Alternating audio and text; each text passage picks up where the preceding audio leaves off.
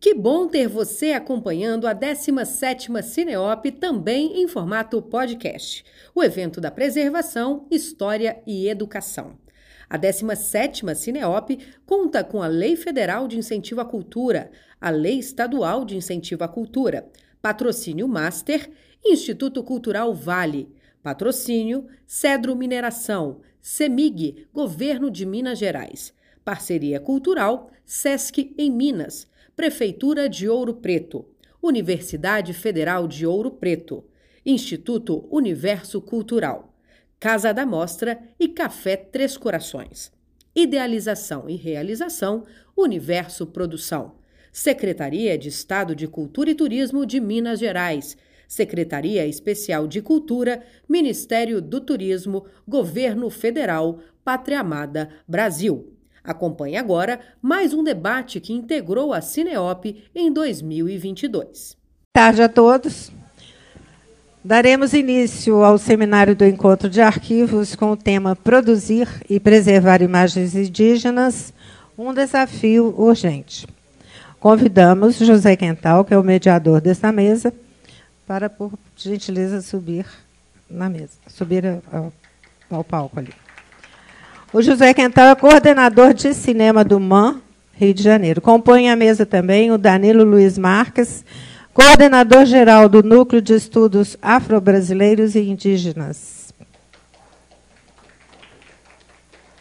Fernanda Elisa, arqueóloga e gestora de riscos ao patrimônio cultural, clã Meio Ambiente. Genito Gomes, realizador do filme A Terra do Povo do Raio, do Mato Grosso do Sul. Dionara Gomes, realizadora do filme Semente da Terra. Ivan Sancarelli, realizador audiovisual. Vídeo nas aldeias.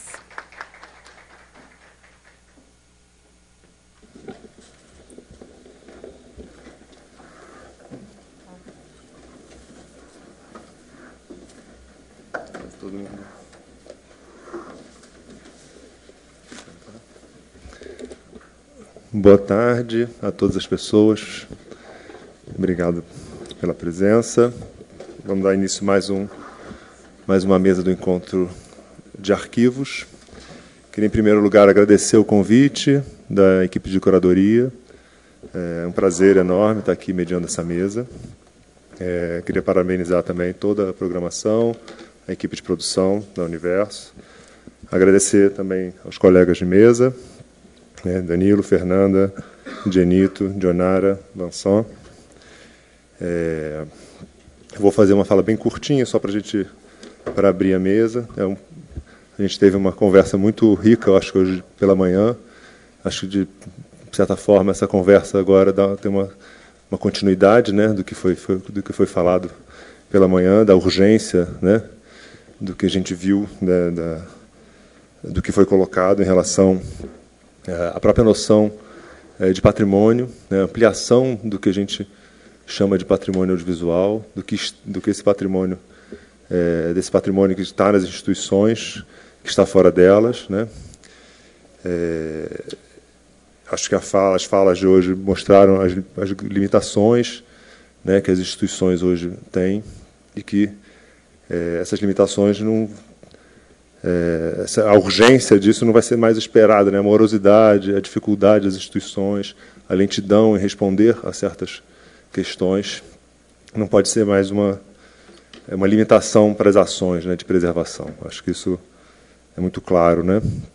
É, de como é que a gente precisa também responder, mas também não sem abrir mão é, do papel das instituições nesse, nesse, nesse lado, né? De, e como é que a gente ocupa e como é que a gente reformula essas instituições, como é que a gente amplia essa noção de patrimônio, como é que a gente amplia a necessidade de depósitos legais para outros materiais, o que está fora disso.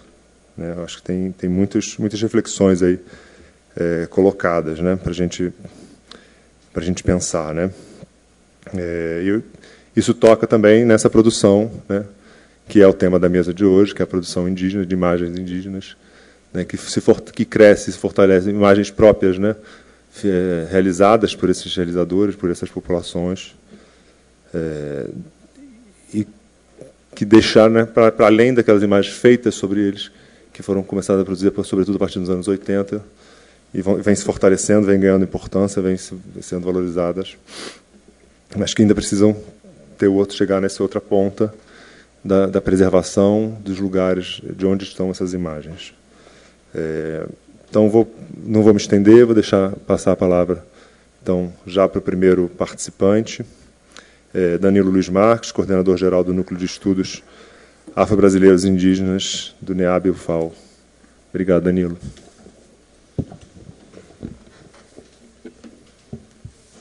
Controlar o tempo aqui. É, boa tarde a todos, todas e todas. É, primeiro agradecer, saudar a mesa, né, agradecer o convite, é, dizer que é um prazer estar de volta ao Ouro Preto depois de 14 anos, é minha segunda vez aqui e é a primeira vez no festival. E, sobretudo, por participar de um evento com essa temática uh, e que tem essa preocupação em torno da produção e da preservação de imagens. É, e, é um, e eu pensei, né, justamente com a, com a participação aqui hoje, ao mesmo tempo de apresentar as atividades do Núcleo de Estudos Afro-Brasileiros e Indígenas da UFAL, que são muitas, apesar de a gente ter uma estrutura limitada e um corpo de pesquisadores, estudantes e técnicos também não muito grande, né? Mas as nossas atividades hoje ela, elas estão em torno do, da extensão, do ensino, da pesquisa e, sobretudo, nesse ano, né, é, que se completa os 10 anos da Lei 12.711, a gente tem feito o relatório da avaliação da política de cotas lá na nossa Universidade Federal, que possui quatro campos, está presente nas três regiões do estado. Então, Alagoas não é só praia, né? as praias são muito bonitas, todos, todos e todos convidados para visitar sempre. Mas a gente também está presente no Agreste, na, na, no sul do estado e também no Sertão. E nesse trabalho da avaliação da política de cotas, a gente tem percebido também um, alguns é, espaços para avançar no que é, se trata da política de ações afirmativas. E eu gostaria de iniciar essa fala, portanto, só lembrando da importância da defesa dessa lei. E a gente se encontra hoje num momento muito complicado, porque a gente tem sofrido com cortes no orçamento e nos dois últimos anos, o programa de bolsa permanência para indígenas e quilombolas sofreu cortes. E nesse, nessa volta do programa que se deu esse ano, o governo federal mandou 20 bolsas e depois mais seis. Então a gente tem mais de 100 estudantes indígenas e quilombolas que não foram contemplados. Né? Então, se você tem 26 bolsas e 126 inscritos, inscritos num processo seletivo, né, é, é, é bastante complicado. E por que, que eu estou dizendo isso? Porque nesse processo de desocidentalização né, da, do espaço acadêmico brasileiro, ainda muito calcado no eurocentrismo, é importante a gente pensar não apenas as políticas de, de acesso de negros, quilombolas indígenas, é, e inclusive né, outras universidades já têm avançado é, nessa questão para outros povos, defender a permanência e também defender que a aplicação da lei de 2014 para concursos de professores efetivos né, seja cumprida. Isso aí seria um papo para um outro momento. Né? Mas é importante para a gente pensar em desocidentalizar espaços tão eurocentrados como é a Universidade Pública Brasileira, a importância de corpos indígenas, negros e quilombolas lá dentro.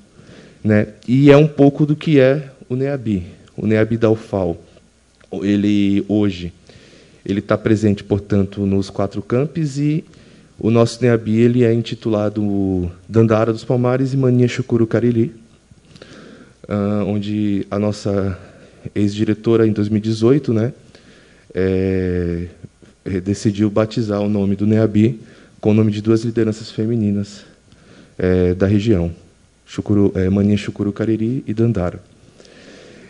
Então, esse esse núcleo ele já tem 42 anos, e é por isso que é interessante dialogar com o tema da mesa dos anos 80, né? porque, na verdade, ele sempre foi uma tentativa de contraponto é, a uma série de questões que se davam, sobretudo num estado como Alagoas, é, famoso nacionalmente por várias querelas políticas, né? mas é o estado onde você tem a, a presença de muitos folcloristas. Tem o estado do Arthur Ramos, você tem o Theo Brandão, enfim. E aí você tem, durante a primeira metade do século XX, uma sólida produção é, em torno do folclore. E em 75, o acervo do Theo Brandão, que é um folclorista, um médico, ele é doado para a universidade. E nesse acervo você tem é, fitas VHS, é, aquela 8, qual é o nome? É, V8, né? Super 8, né, com registros dos povos indígenas e também de manifestações culturais é, afrodiaspóricas. E aí, em 1975, surge o Museu Tel Brandão, que é o nome que eu sempre é, gosto de problematizar nas minhas aulas, né? Por que, que até hoje ainda está lá? Museu Alagoano de Antropologia e Folclore. Então você tem uma perspectiva da folclorização das culturas indígenas e afrodiaspóricas muito forte dentro é, desses é, equipamento cultural que pertence à universidade. Cinco anos depois, a gente tem, portanto, a criação do Centro de Estudos Afro-Brasileiros, que lá na frente vai se tornar o NEABI. É, e esse Centro de Estudos Afro-Brasileiros ele é criado em 80 é, pra, com, com, a, com, a, ideia de desenvolver estudos e pesquisas para o, o tombamento da Serra da Barriga. Eu vou pedir para o nosso colega passar rapidamente as, os próximos três slides. Então ele vem com a ideia do projeto Rondon em 79, você tem a criação do SEAB em 80 e o primeiro simpósio nacional sobre o quilômetro dos Palmares em 81. E aí eu queria só chamar a atenção para quem estava é, presente nesse momento durante o, os primeiros três anos, mas sobretudo em 80 e 81. Movimento Negro Unificado, a Associação Nacional de Apoio ao Índio da Bahia, é, grupos do Movimento Negro do Maranhão, do Pará, e eram e sempre teve participação de embaixadores africanos. É, o, o, o Michel, que é um ex-membro do, do, Partido dos Panteras Negras, também visitou é, em 86 a Serra da Barriga. E mexendo nos arquivos, eu percebi é sempre a partir de 83 a presença do Ailton Krenak, compondo o Conselho Deliberativo do, do Memorial Zumbi. E aí a gente tem alguns documentos iniciais de criação do nosso NEABI, do nosso SEAB, que é sempre é, pontuando que é para o tombamento da Serra da Barriga, mas também para mudar uma perspectiva de universidade, de produção de conhecimento e por aí vai. Esses são os jornais, pode passar, que falam um pouco. Depois eu posso disponibilizar isso. Eu queria chamar a atenção para um documento que o Abdias Nascimento que no final dos anos 80 ele inclusive foi presidente né, do Conselho é, Gestor do Memorial Zumbi. E é um documento muito interessante em 81 que ele apresenta uma série de pontos que vão fazer pensar o conceito do Memorial Zumbi. Né, e ele vai dizer, em 81, na, no evento da SBPC, na Sociedade Brasileira de Progresso da Ciência, a política cultural dominante no Brasil com relação aos bens da cultura africana e indígena no país, tem reproduzido de forma beata o comportamento dos poderes coloniais europeus no continente da África. Então você tem, durante, além desse documento e de outros documentos do Memorial Zubi, sempre uma crítica ao colonialismo, e entendendo o colonialismo também como esse colonialismo do saber, da produção de conhecimento, né? E durante toda a década de 80, Alagoas se torna um, um, um, um local de encontro dessa militância que está pensando e que está atuando pela redemocratização no Brasil. Esses eventos todos estão tá no Serviço Nacional de Informação, a ditadura estava de olho, tem vários relatórios dos militares, né? mas estava ali pensando né, propostas para a redemocratização do Brasil, então a educação, para a história e cultura afro-brasileira indígena. A gente consegue perceber que já estava sendo pensada naquele momento, né? E, e sendo debatida. E é, o movimento local também começa a fazer é, imersões nas escolas e várias atividades. Eu estou fazendo essa breve é, apresentação, né? porque isso tudo a gente descobriu que todo esse acervo ele tinha como um que foi produzido nessa época, né? Está sob guarda na universidade. A gente tem muitas fitas cassetes gravadas em áudio e também a produção de, de VHS com esses registros desse momento das assembleias e também das atividades com os povos indígenas e quilombolas, sobretudo do estado de Alagoas. Então você tinha naquela época uma ideia de se construir um equipamento cultural, um museu onde você pudesse ter a salvaguarda de documentos históricos e por algum motivo, é, e por, por alguns motivos a proposta ela foi é, entrando em, como eu posso dizer, exato, porque você tem uma política local, é, políticos locais que, inclusive, tinha um projeto que fazia um contraponto que queria construir uma senzala lá no, no topo da Serra da Barriga, né? E aí isso era uma tensão muito grande, né? Porque a ideia era de construir um museu de referência da luta de, de resistência. Não foi possível ali nos anos 80, o parque ele só vai ser inaugurado em 2007, né, depois de mais de 20 anos, mas deixou frutos interessantes para pensar a universidade e a desocidentalização. As pesquisas de arqueologia que encontrou é, uma forte presença indígena na região de Palmares se deram nos anos 80, também foi em decorrência dessas atividades. Pode passar? Pode passar esse. Aqui só algumas fotos dessa época, né? O professor Zezito Araújo, que foi o nosso coordenador a partir de 83, substituindo o Décio Freitas. O Décio Freitas ficou os três primeiros anos. A gente tem a participação da Lélia Gonzalez, do Abdias, é, Vera Triunfo, Joel Rufino dos Santos. Né? Essas são as fotos de 85 do tombamento. Hoje o pessoal sobe, está calçado, asfaltado, mas antigamente a gente subia no barro e empurrando o chevette. Pode subir? Pode passar? E aí a gente começou a, a perceber que, abrindo as caixas, de isopor, começou a aparecer esse material todo. Fotografias do Januário Garcia, que registrando todo esse período. Né? Pode passar.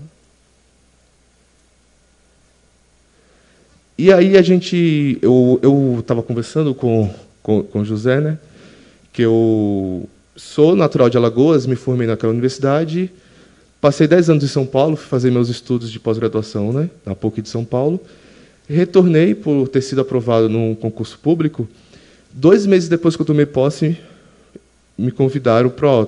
Tem algumas questões que a gente queria que você desse uma olhada. Aí eu abro a sala, pode passar. Tá. Um monte de caixa. E assim, como o NEAB ele também, principalmente a partir dos anos 90, por pesquisadores da universidade, é, faz muitas atividades com o, o Chucurus Cariris, os, da, o pessoal ali da Palmeiras dos Índios, né?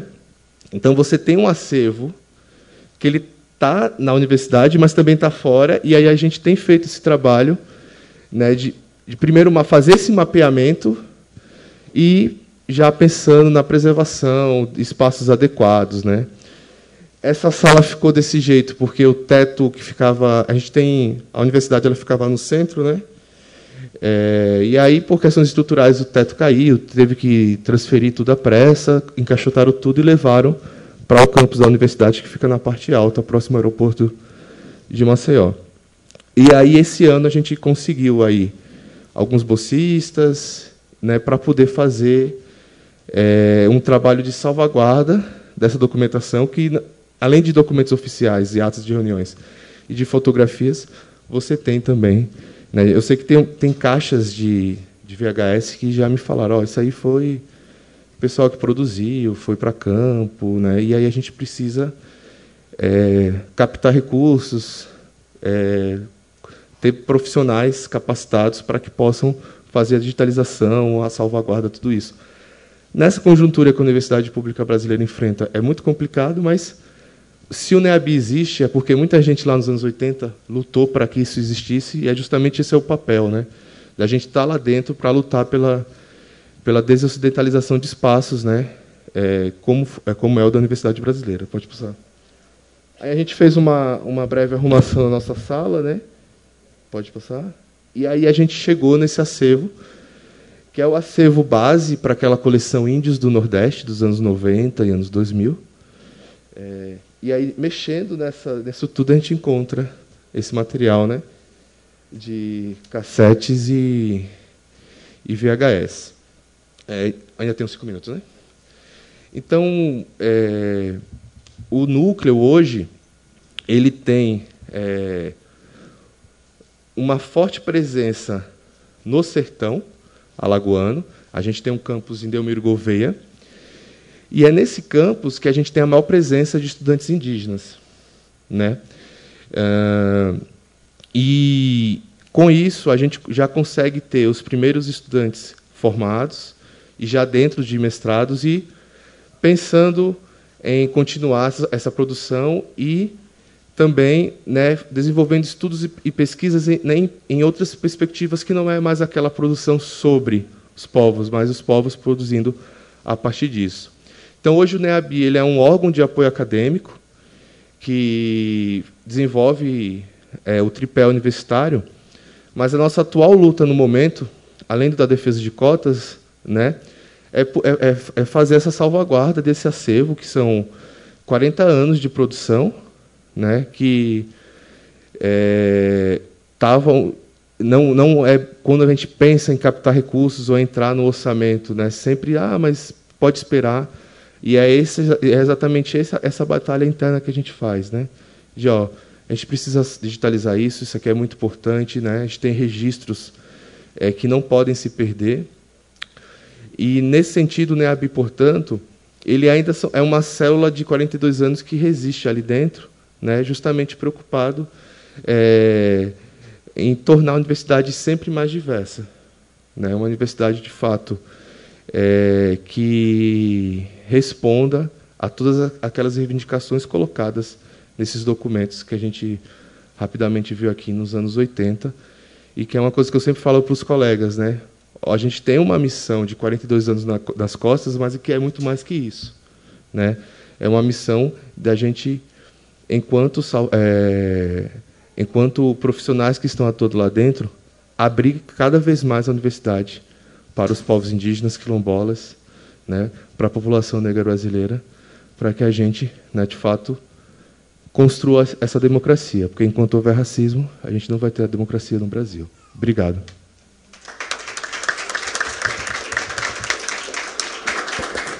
Obrigado, Danilo. É não basta estar na universidade ou ser produzido pela universidade, né? Os acervos também ficam esquecidos nas próprias instituições. Esse processo de patrimonialização ele ele segue, né? Ele é contínuo, né? Uhum. Precisa ser sempre trabalhado. É, passar a palavra para para Fernanda. Fernanda Elisa, arqueóloga e gestora de riscos do patrimônio cultural, Clã Meio Ambiente.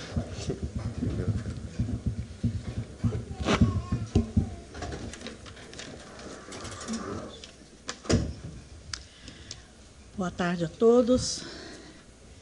Inicio aqui agradecendo a curadoria, Dani, Fernanda, obrigada pelo convite, pela confiança, pelo apoio, pela parceria sempre. É, agradeço ao Universo Produções, em nome da Raquel, da equipe da Raquel, é, e parabenizando também pelos 17 anos de amostra. Não é fácil. 17 anos não é pouca coisa, é muita coisa, né? Um grande desafio que nunca perdeu a qualidade. Acho que a gente é, é importante frisar isso, né? Bom, e eu quero fazer uma dedicação desse, desse, desse pequeno relato, dessa pequena história à BPA, principalmente aqueles amigos que tiveram comigo me ensinando durante todo esse tempo, né? Aí eu coloco a Fernanda, o Carlos Roberto, o Fabinho, o Teder, que tiveram comigo no desafio do acervo do GESCO a Rita, que levou a gente até o Fiat, enfim. E, principalmente, aos indígenas, que estão presentes aí nos meus 20 anos de preservação audiovisual. Bom, vamos lá. Acervos indígenas. Eu usei uma frase da curadoria, que é essa, a sobrevivência dos povos originários no Brasil e de outros grupos invisibilizados, apresenta um lastro histórico de resistência e resiliência, capacidades articuladas para fazer frente a sucessivas ações privadas e públicas de extermínio à população, sua cultura e tudo que ela representa. E aí eu complemento imagens etnográficas, elas são evidências de muitos contextos que se quis e que se quer invisibilizar. Né? Bom, eu vou fazer uma trajetória histórica pelos acervos brasileiros. É, é óbvio que eu vou deixar muita coisa para trás, é muito grande, é muito vasto, mas eu vou tentar fazer um, um, um resumo aí do que a gente tem. Então, começando com a carta de Pero Vaz de Caminha, que relata a Dom Manuel o que ele encontrou aqui. É, na sequência, ao longo de 400 anos, o que nós tivemos foram relatos de viajantes, sem imagens. São relatos densos, são relatos fantásticos. A gente tem hoje cerca de 260 obras no Brasil de relatos de viajantes. São relatos que, que merecem é, serem transformados, inclusive, em várias é, é, vários produtos audiovisuais, porque eles são muito minuciosos, eles contam, a gente lê esses relatos, a impressão que você tem é que você está vivendo a história. Né?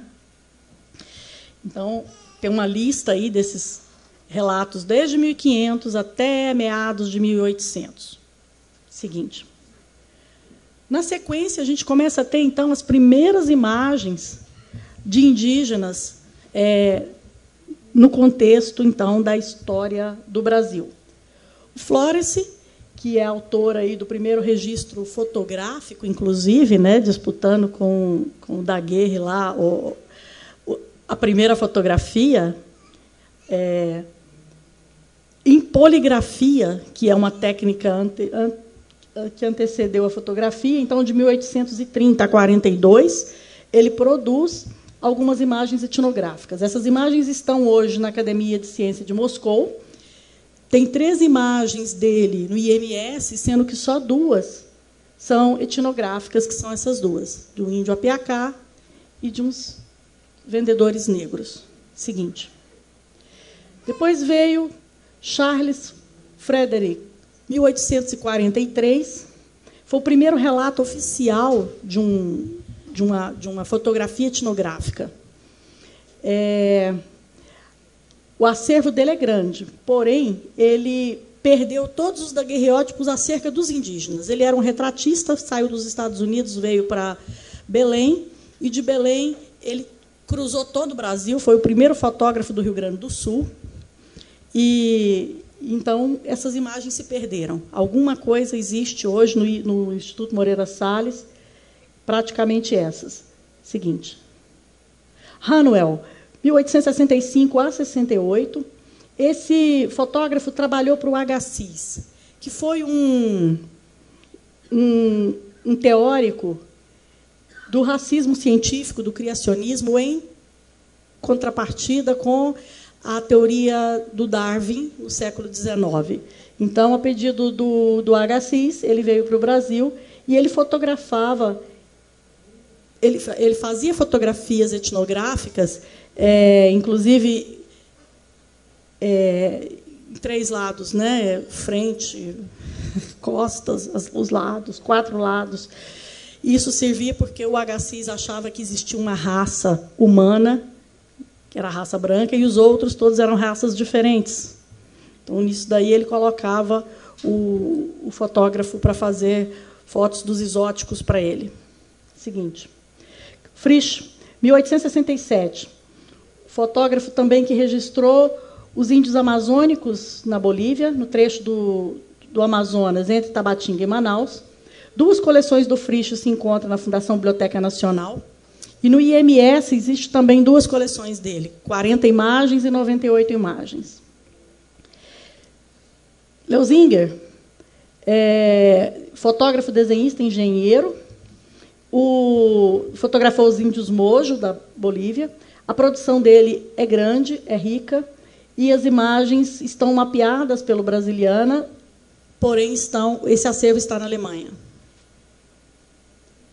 Dana Merrill, 1907 a 1912, um fotógrafo americano que foi contratado para cobrir a, a estrada de ferro Madeira Mamoré.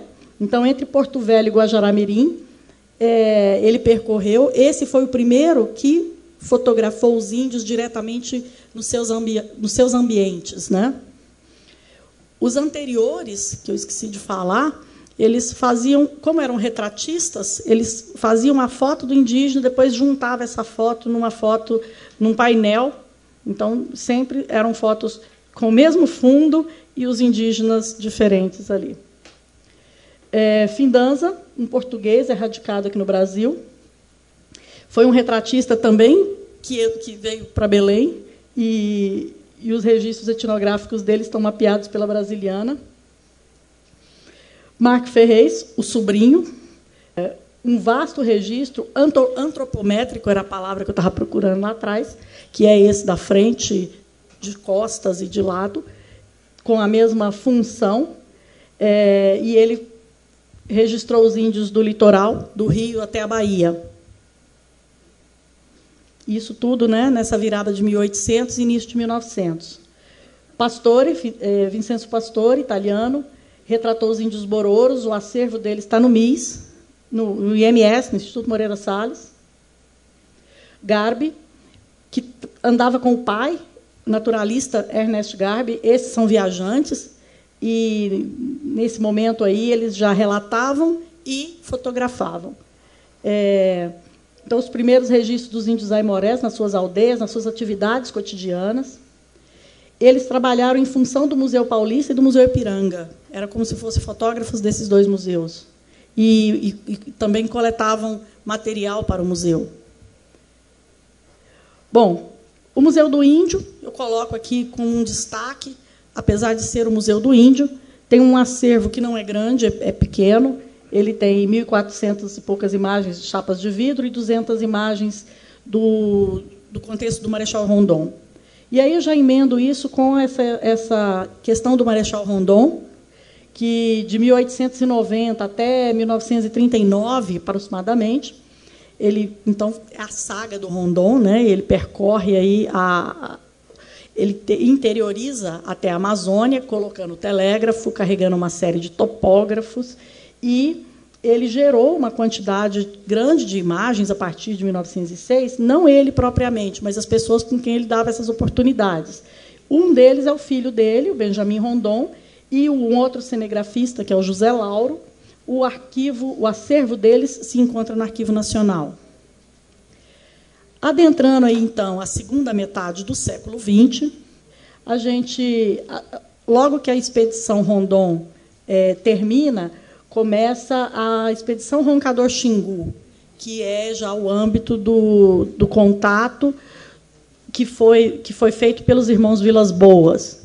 E então esses indigenistas ficaram 35 anos nessas frentes de contato com os índios amazônicos e eles conferiram várias oportunidades a fotógrafos nesse período. O primeiro deles, e talvez o que ficou mais tempo com eles, talvez não certamente, foi Gesco Puttkamer. É, eu estive na frente desse acervo por 12 anos, então eu tomo ele como referência para todo o que a gente vai falar daqui para frente, que é esse desafio da preservação, porque ele é um, um, um, um conjunto muito singular. Bom, vamos lá. Ele registrou. Não, pode voltar. Ele é considerado o precursor da antropologia visual no Brasil registrou ao longo de 30 anos 64 etnias. Depois ele ficou mais 15 anos tratando esse acervo. Então ele ficou 45 anos em contato com essas imagens. Ele acumulou 155 mil positivos, 40 mil negativos, 220 ah, rolos de, de filmes em 16 milímetros, milhares de horas de gravação, são 9 mil horas de gravação, 330 diários de campo. Esses diários têm de mil a cinco mil páginas.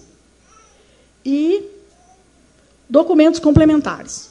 Fotos em papel, cerca de 20 mil fotos em papel e vários documentos.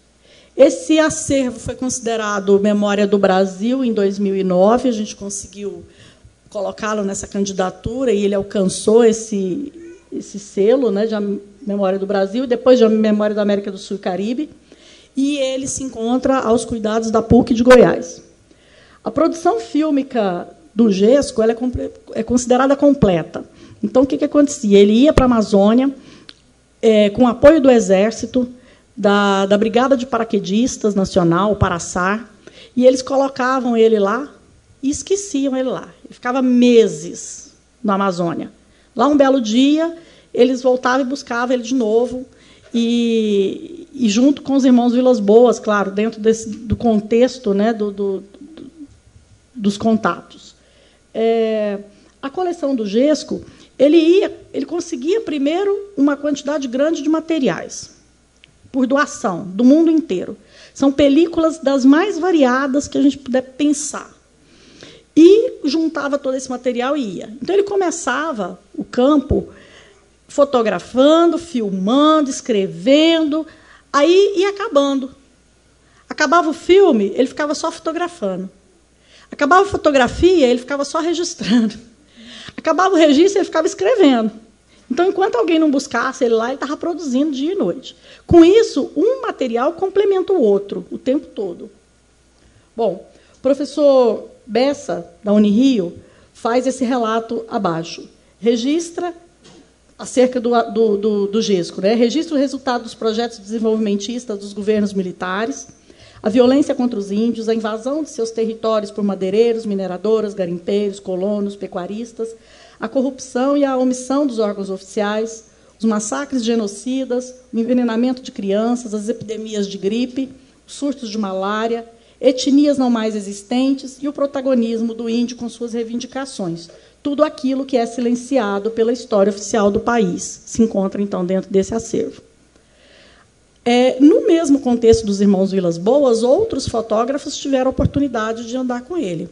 Então, nós temos aí o José Medeiro, contato dos índios Camaiurá, Henri Balô, contato com os Tucarramãe, é, Chicrim, Ticão, Manzon, Chavantes, Calapalo, Camaiurá, Abisiliar, fez várias etnias, várias viagens junto com, com Cláudio Vilas Boas, Alice Bril, que tinha um olhar focado para as crianças indígenas do Xingu, fez um levantamento de quase 10 anos de um acervo grande.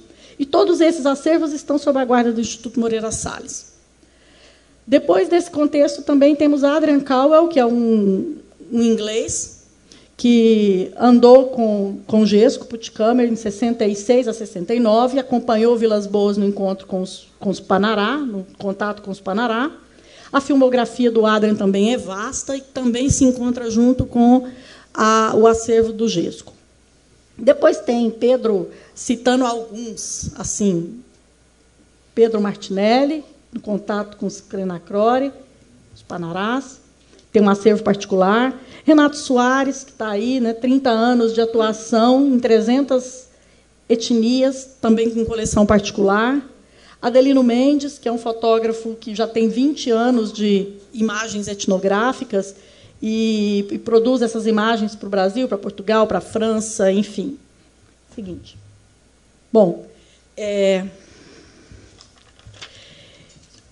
eu, eu, quero dizer também que nesse contexto aí a gente tem aí o vídeo nas aldeias, o Vansan vai, vai falar, não vou entrar nesse, nessa questão acerca do acervo dele, o ISA, que é o Instituto Socioambiental, as universidades e outras unidades acadêmicas no Brasil, com certeza, tenham é, acervos, as instituições da igreja, o SNI, o, Sistema, o, o Serviço Nacional do Índio, né, de Proteção ao Índio, que é lá do Rondon, é, os acervos de televisão. Então, tudo isso tem ainda informações que vão complementar aí essa esse rol de coisas que eu coloquei, esse rol de levantamento histórico.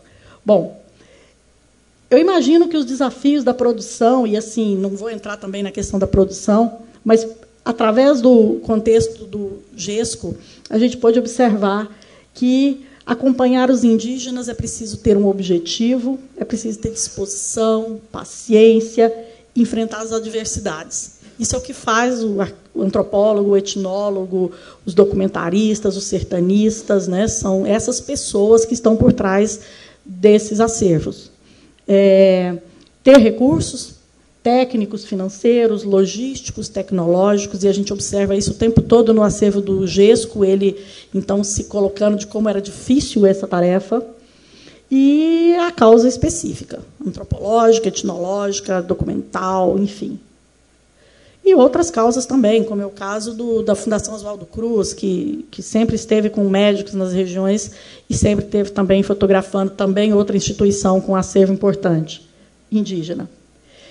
E para preservar algo como um acervo do GESCO, ou qualquer um outro acervo desse, gigantesco, é, a gente tem aí, então, desafios técnicos e tecnológicos. Né? O volume, no caso do, do, do GESCO, foi um desafio imenso, quantidade de material, o acondicionamento anterior, como, como estava esse material, é, a raridade, o ineditismo esses elementos únicos é muito importante a gente considerar, porque são registros únicos. Não vai ter esse registro né, em outro lugar. É, a tipologia dos suportes, que eu falei no caso do GESCO, tem de tudo.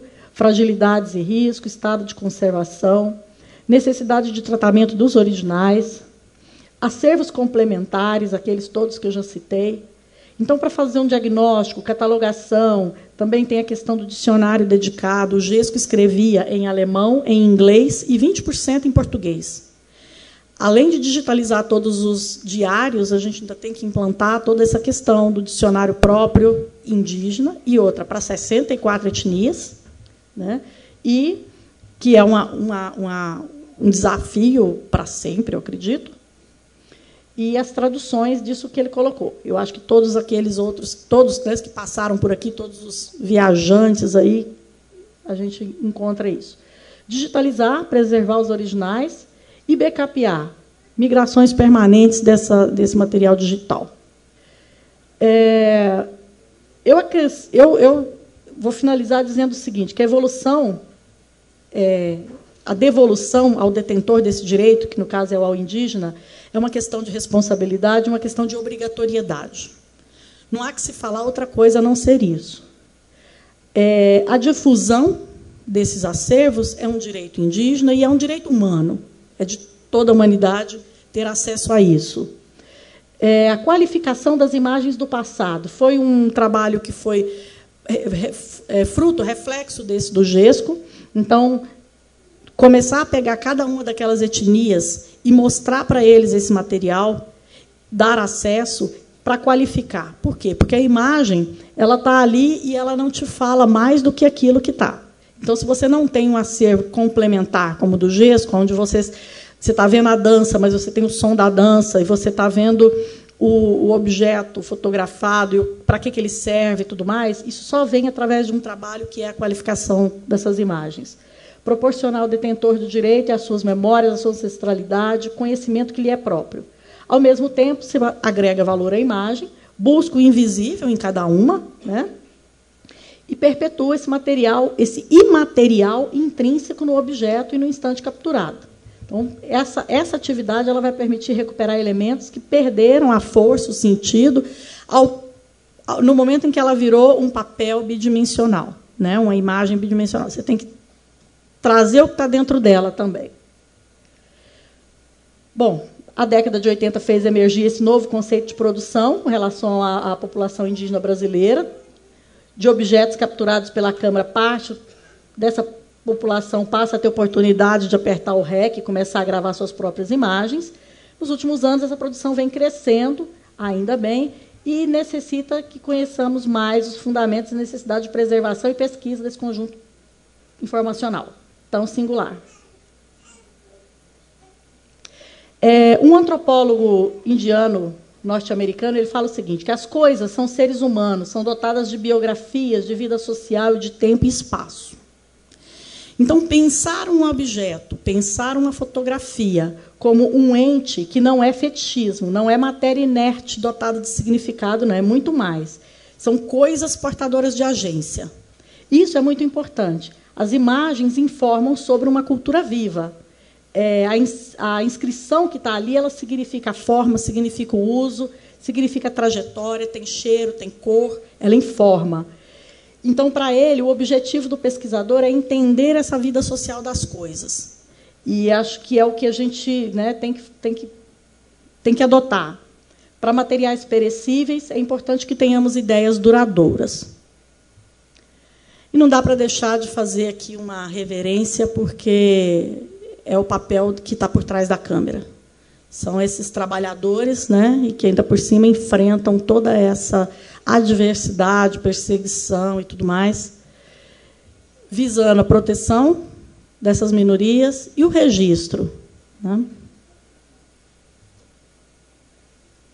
É isso. Obrigado, Fernanda. Passei um pouquinho, né? Um pouquinho. Só um pouquinho. Tranquilo. Obrigada. Obrigado pelo esse panorama né, dessa produção etnográfica, como é que é o lugar delas nas instituições, né? Como é que a gente tem esse, é, e os desafios para a preservação que continuam, né? Mas que essa tem esse processo já, já estruturado de certa forma, né? Esse, local, esse lugar dessa, desses acervos, dessas coleções nas instituições brasileiras e estrangeiras, né? E os desafios para a preservação continuam, que são colocados. Né? Mas a gente vai falar também de uma outra produção que, é, que você toca no final, né? que, é, que é o tema da mesa também, que é essa produção que está fora, né? que, é, que é mais recente, apesar de já estar tá falando aí de 30, 40 anos, né? pelo menos, mas que fica fora do escopo dessa, dessa, dessa, dessas coleções, desses acervos e das instituições, do papel das instituições. É, vou passar a palavra, então, agora é, para o Genito Gomes, Dionara Gomes, tá? É, depois para o Vanson. Genito, eu, aquelas fotos que você uh, passou para a gente, né? enquanto a gente está aqui no Cineop, o martírio Guarani Kaiowá prossegue, e aqui os registros, um, um, um um exemplo do flagrante né, e desse pedido de socorro diante de um massacre. Eu pediria para passar as imagens, desculpe, são chocantes, mas eu acho que é. é peço a todo mundo que divulgue, repasse, e eu queria que o Genito e a Janara comentassem. São assassinatos que foram cometidos anteontem.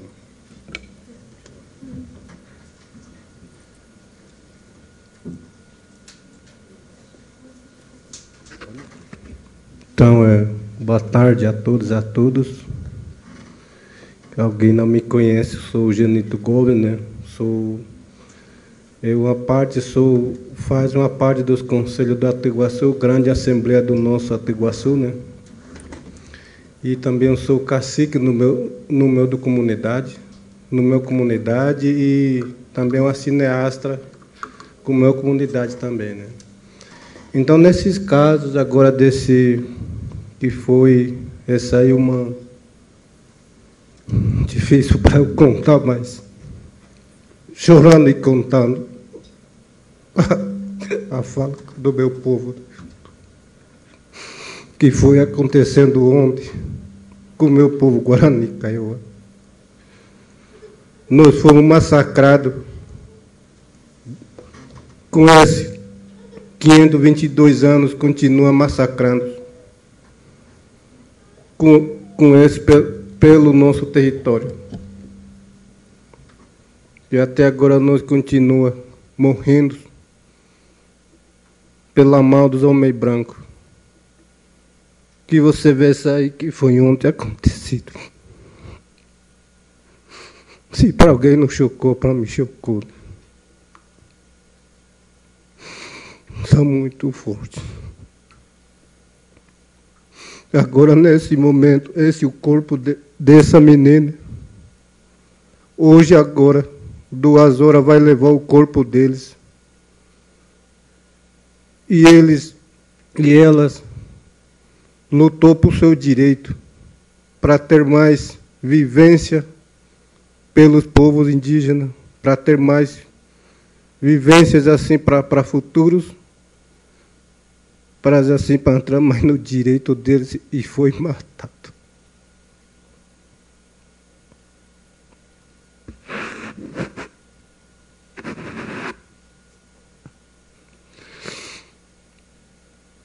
Então, esse é o nosso que foi acontecido ontem. Ontem foi acontecido isso. E, e foram desaparecidos três pessoas. E até agora não foi encontrado para onde que levou próprias polícias, segurança do Estado, que foi fizeram isso. E parece que pra, foi, foi atirando ali pelos, pelos helicópteros, né? E foi também pelos, pela terra, né? Com tropa de choque, polícia militar, DOLF e tropa de choque. Né? Foi ontem. De manhã morreu dois e à, à tarde morreu mais um. São três óbitos que foi vai chegar o corpo, vai chegar lá no Guapamini, pelo nosso estado MS não é muito longe do meu do meu Tecorá também, que foi acontecido também em 2011, que meu pai também foi assassinado pelo ruralista, pelo agronegócio, e até agora o corpo dele não foi encontrado, né? 2011. Então é isso também agora também que Continua essa massacre, continua a matança desse, pelo meu povo Guarani Kaiowá, né? Mas isso não poderia ser acontecido, né? Porque nós, povos indígenas, nós estamos pelo nosso território, né? Nós nascemos pelo nosso coração da terra. Nós, nós nascemos pelo nosso território. Nós, povo indígena, nós não compramos para nós falar esse meu território. O povo indígena não comprou. Quem que comprou? Homem branco que, que comprou para falar que o proprietário deles, para falar que o território deles. Então quem que está errado?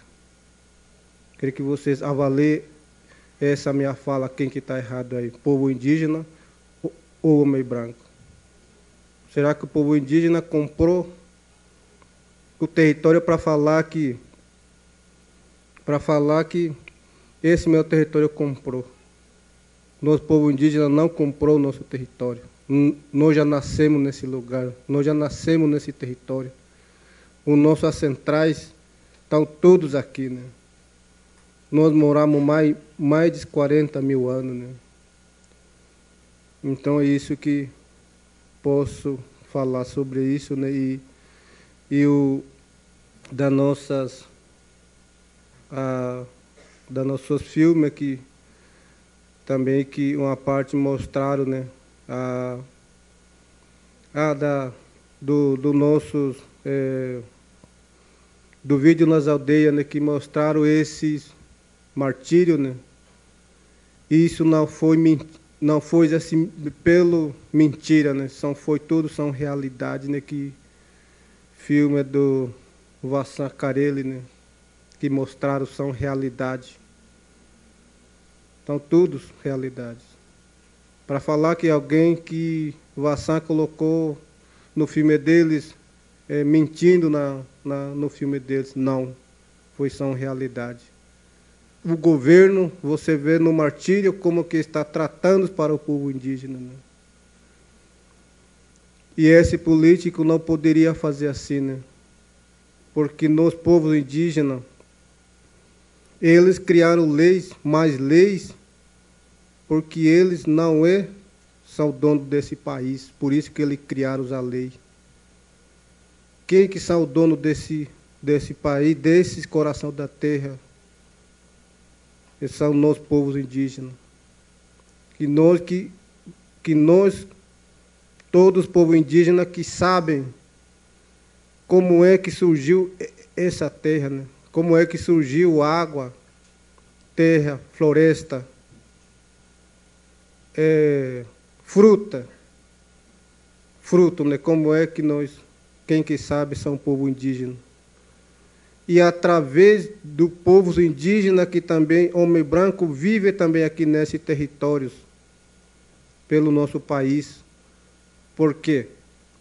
porque nós povos indígenas rezam para vir chuva, para vir fruto e também para vir a todos alimentação. Nós, povo indígena que rezam, que algum lugar que algum plantam para comer, não sabe rezas para plantarem. Então, nós, povo indígena, todos, todos os povos do Estado sabem a reza para plantar. Na hora da chegada da plantação, plantam e, e já reza para vir a chuva depois cair em cima deles. Então, as rezas, conjunto com, a, com a teia, que alimenta a nossa vida nesse, nesse pelo nosso coração da terra. Então, isso, todos os políticos aí não sabem. Parece que ele que tá, parece que ele que são tão mais no poder, mas não é. Quem que são mais que tem um poder e o grande nossos pais e o grande nossas mães, que fizeram para nós viver aqui em cima da terra, para não brigar. Certamente a, a nossas terras tem para todos cotelados, tem terra, mas, mas no começo assim das terras, porque grande nossos pais e o grande nossas mães já separaram povo para onde que vai ficar ao lado, ao lado vai ficar esse aqui, ao lado vai ser, vai ser esse aqui e ao lado ser esse aqui. Assim que funcionou para nós viver aqui em cima da terra. Né? Então, voltando de novo do, do nosso do nossos filmes, né, que do, do martírio mostraram isso aí e, a, e continua também com essa massacre pelo, pelo povo Guarani Kaiowá, né? E continua ainda, né? Até agora. E agora o governo são políticos, não, não tem mais vergonha para ir para matar para o povo indígena, né? Para os donos da terra, para os professores, lideranças, para o nosso rezador, só chega e mata, né? Nós somos seres humanos, não nós somos animais. Nós fala, nós comes. Eles também comem, comem, bebe água e caga também, né? Então todo, todo nós tem as falas para nós falar. E nós tem que saber a, a realidade, né? Tem que saber para fazer as coisas, né? Assim eu falo porque pela pela nossas do pela nossas filmagens do martírio, né, que mostraram todos violência dos povos indígenas, né, massacre, como é que é a situação, né? Porque nós não viemos da fora dos países, né? Porque nós não viemos, nós não cortamos rio para chegar aqui nesse país, né? Voltando de novo à minha fala, como como diz Bébado, né? Nós já nascemos nesse território, nós criamos, nascemos nesse território, nosso centrais está todos aqui nesse país, né? E ele não quer saber isso e, e continua matando pelo nossos povos, né? Mas isso mais não pode mais acontecer, né? Então, colocando mais com esse o nosso filmes, né? Através do do, do vídeo nas aldeias, né, que nós produzimos essa nossos Aval Verá, né, que lá nós mostramos que acabamos com nosso com nosso árvore e acabamos com nossos com nossos caciques, com nossos rezadores. E lá nós mostramos, mostramos de novo que, que o, que o povo indígena existe ainda nesse lugar e nesse Brasil, né? Então isso posso falar, né? Deixar a Dionara falar mais um pouco. Muito obrigado pela sua atenção.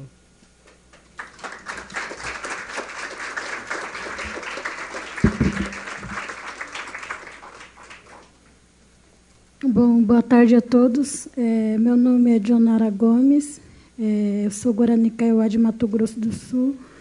Eu moro no Tecorra Retomada Ngueviri, que fica no município de Aramoreira, da fronteira entre o Brasil e o Paraguai.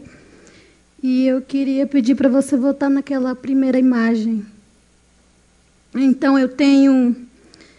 Eu vou ler um recado aqui que eu recebi, né, para dar esse recado a vocês. Então, eu vou ler aqui para vocês é, recado da luta dos povos Guarani e Kaiowá na retomada. Os povos nativos Guarani e Kaiowá resistem pela terra, pela vida, pela mata. Somos semente que brota de uma árvore cortada. Defendemos a terra com a nossa vida. Lutaremos até o último guerreiro para defender o nosso direito de ter a vida. Temos esperança de que o ser humano ainda tem amor no coração quando matam uma formiga, mais formigas aparecem para serem mortas. Se tiver, se tiver amor no coração, se tiver amor no coração, ajuda as formigas a serem mais fortes. Esse é o recado, né, dos guerreiros, né, Guarani Kaiowá, que eu recebi para dar a vocês e eu falo que realmente a gente está de luto, né? Porque morreram três pessoas, um menino, um homem e uma menina, né? Na retomada lá do Guaporumiri, que é o nosso vizinho, nós também somos da retomada. E dói, né? Dói muito da gente falar disso, porque só nós sabemos, né? A dor que a gente sente, porque a gente vive isso a cada dia. E não tem como as pessoas que não conhecem realidade, ao ver no noticiário, porque eu vi muitas críticas nas redes sociais, porque o ruralista, né, que tem muito dinheiro, eles já compraram tudo, né? Compraram já a mídia, compraram o delegado de ponta porã. E eles estão assim, quando eles vão fazer ataque, eles se reúnem em uma cidade, né? E aí cada ruralista, eles se juntam e aí eles pagam para o próprio órgão público, como Polícia Militar e DOF, né? DOF é o Departamento Oficial da Fronteira.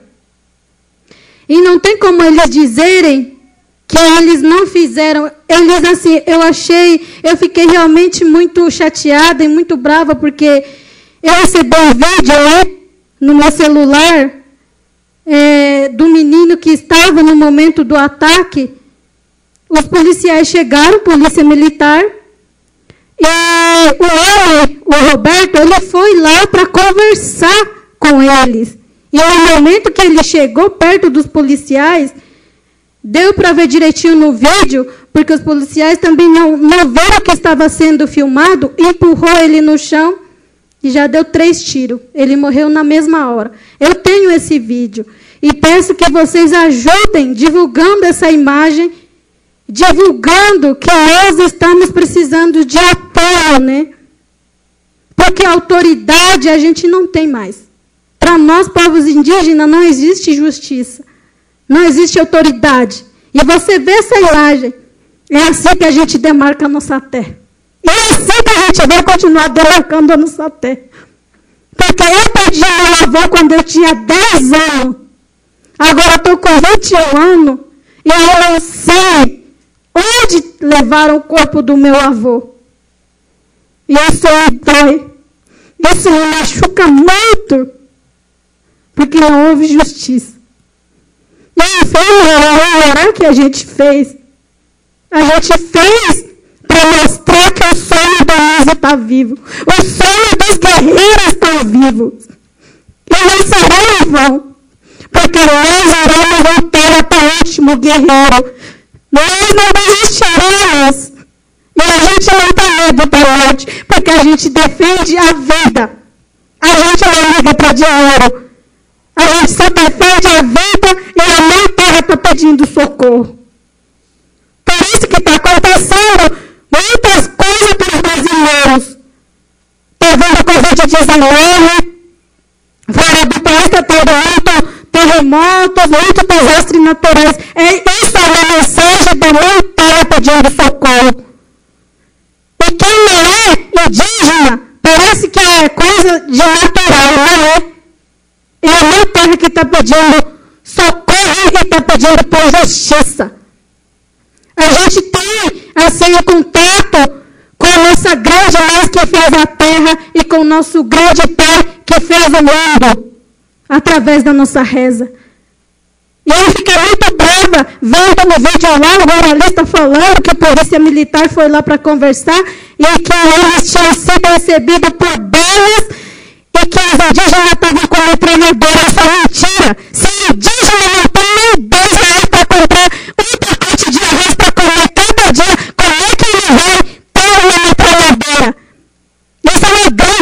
mentira. Por isso que eu falo, nós que nós falamos como cineasta indígena, a gente usa câmera como arma. A câmera sim é a nossa arma e a nossa reza. E nos ajuda muito essas câmeras, porque assim, quando mataram o mesmo, nenhuma pessoa não tinha celular, nenhuma pessoa não tinha câmeras para gravar. E é por isso que eles mataram meu, meu avô com tiro de calibre 12.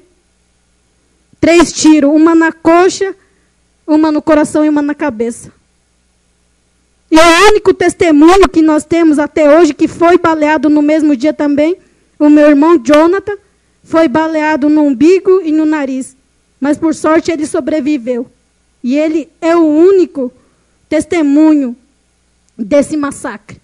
E ele também está sendo ameaçado. E eu digo mesmo que a gente vai continuar a nossa luta. E eu acho que isso tudo tem muito a ver com a nossa tema, né?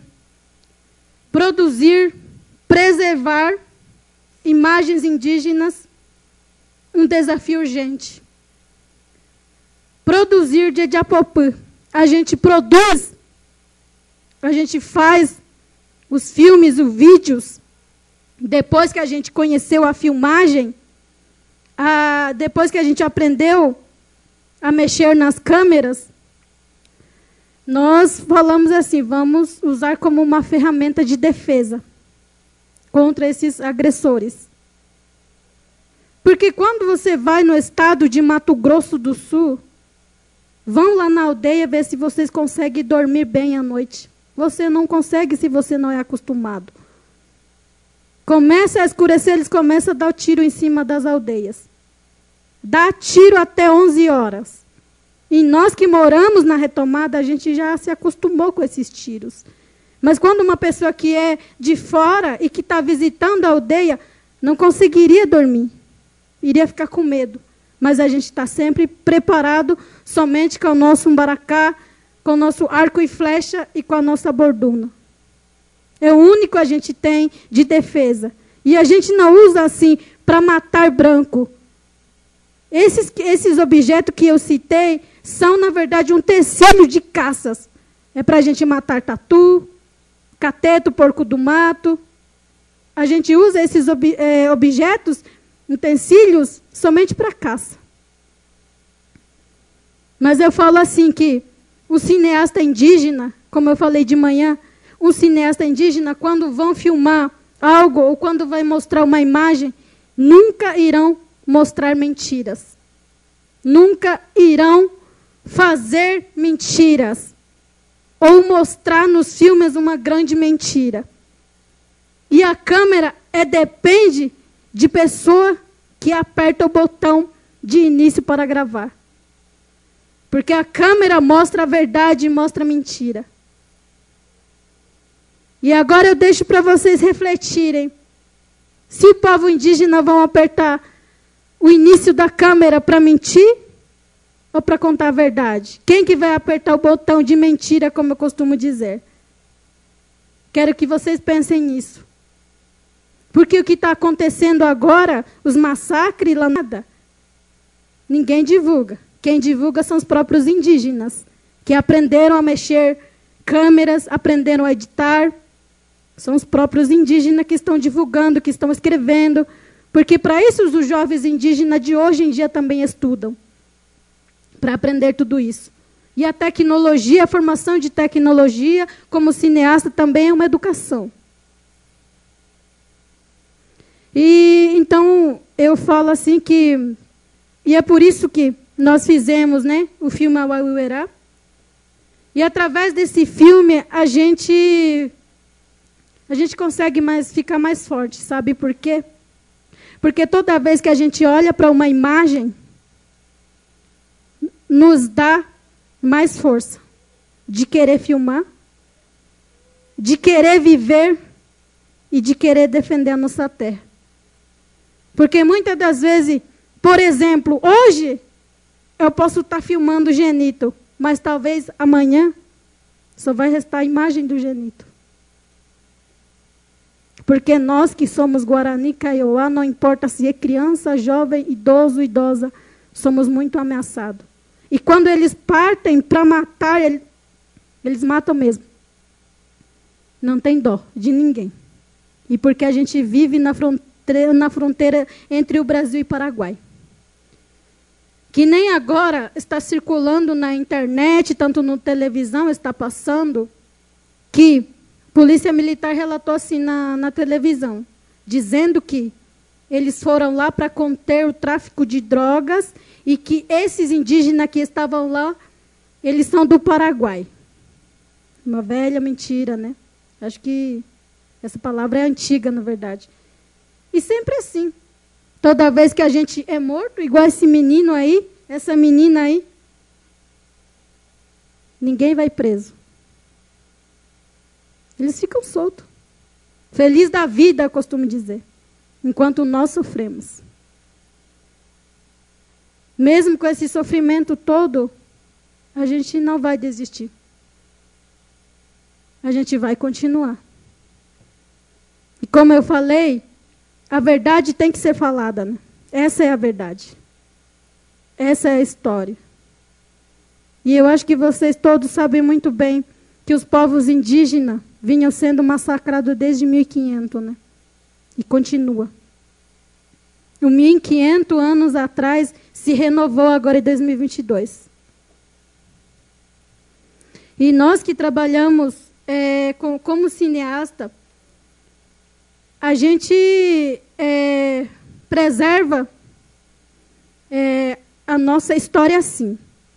A nossa preservação de histórias, de lutas, a gente mantém mais na oralidade, né? Antes da gente aprender a mexer câmeras, a gente passa de geração para geração mais na oralidade. Porque, assim, quando você senta com, com os anciãos das aldeias, eles contam mais, eles falam mais. Eles não sabem escrever, não falam português, porque algumas rezadoras não são permitidas aprender a falar português, porque o grande, o nosso grande pai lá do céu não deixam, né? Então, uma rezadora jamais vai falar português. Nós jovens que somos agora de gerações modernas, nós já estamos mais envolvidos, né? Nessa moda, vamos dizer assim, de aprender português, de aprender, de aprender a filmar, de estar mais assim conectado, né, com os não índios. Mas eu falo assim, a gente, nós que povos indígenas que lutamos pela terra, pelos nossos direitos, a gente usa a câmera para deixar guardado é, as imagens e a história né, do nosso povo. Que nem quando eu vejo um martírio, é, eu realmente choro muito, mas que o martírio também. É uma imagem, é uma, vamos dizer assim, parece que eu estou em contato, o meu espírito entra em contato com o passado e que esse espírito conectado com esse passado através da imagem do martírio me dá muita força para continuar lutando, porque eu vejo no martírio como os meus antepassados lutaram pela terra. Como eles foram tratados, discriminados, são mortos também. E eu falo assim, eu como jovem vou continuar a levar essa luta deles. Até me matarem também. Porque nós que tomamos a frente assim, nós que somos a voz da comunidade Guarani Kaiowá, somos muito ameaçados. De Campo Grande para lá, quando a gente viaja, quando a gente desce do voo, já está tudo de olho, porque de Campo Grande para lá, para o sul, são tudo ruralistas. E a gente não tem medo, a gente tem que viver assim. E a gente vive assim, na verdade. Então, o cinema, eu fico bem, assim, eu fico feliz que o Vicente é, tenha conseguido nesse projeto de vídeo nas aldeias, porque isso ajudou muito os povos indígenas, principalmente aqueles que moram na retomada.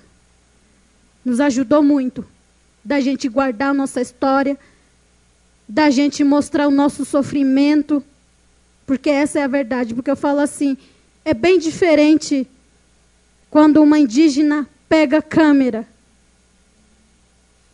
Sabe por quê? Porque quando a gente pega a câmera, a gente está sendo acompanhada. Por isso que fala, o, o filme fala o povo do raio. Um raio que é mandado pelo Nhanderu, igual nós, igual o repórter de imprensa, eles também têm, né? Os raios também têm pessoas que usam, vamos dizer, para tirar imagens. Mas a gente não consegue ver eles, porque eles são invisíveis, né? A gente vê o brilho do raio, mas a gente não consegue ver a pessoa. Mas eles são gente. Eles são auá, né? A gente fala auá. Então, toda vez que a gente pega uma câmera, eles estão também nos acompanhando. Registrando, igual pessoa daqui da Terra, eles também estão com a câmera registrando o nosso serviço. O que, que a gente está filmando. E é por isso que a gente mantém firme a nossa cultura. Porque a gente fica conectado através das rezas, né? Com esses seres invisíveis, né?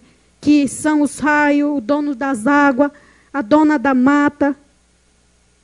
Que nem é, a dona da água, por que, que assim eu falo? Por que, que a língua guarani usa muito i? I que é água. Porque i começa i, que é a terra, i, que é a água. A terra a gente precisa para plantar. E a água a gente precisa para sobreviver, senão a gente morre de sede. Então esse filme a gente fez assim, né? E a gente não fez assim, tipo, esse filme não foi feito você colocar, porque acho que cinema indígena é bem diferente do cinema do branco. Porque eu falo assim que o cinema do branco gosta, né, de estar bonitinho no papel, né? Em fileira, as letrinhas lá. Aí a pessoa vai falar, eu vou te filmar, você tem que falar esse aqui.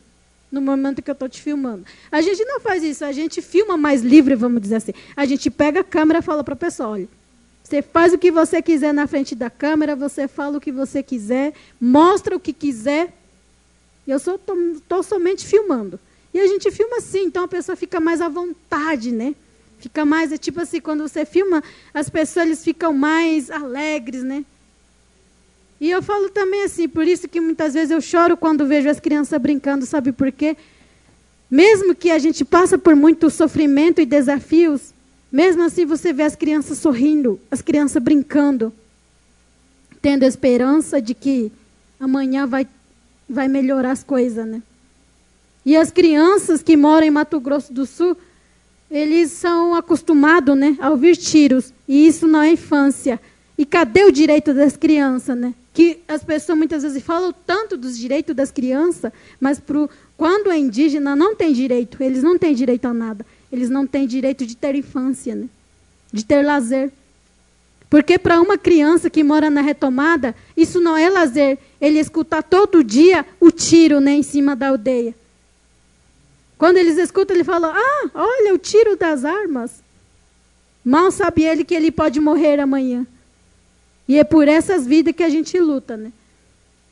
E a gente não, a gente assim, é, como eu estava falando de manhã no debate, nós indígenas, nós não somos maus. Nós não queremos guerra com ninguém. A gente só está defendendo a terra, os animais, a vida. Somos amorosos. Somos pessoas de bem. Mas muitas pessoas não querem reconhecer isso. Não quer saber disso, não quer entender. Mas nós somos pessoas de bem. E nós vamos por ser pessoa de bem, nós vamos continuar a defender a terra, a vida, por amor que a gente tem a elas.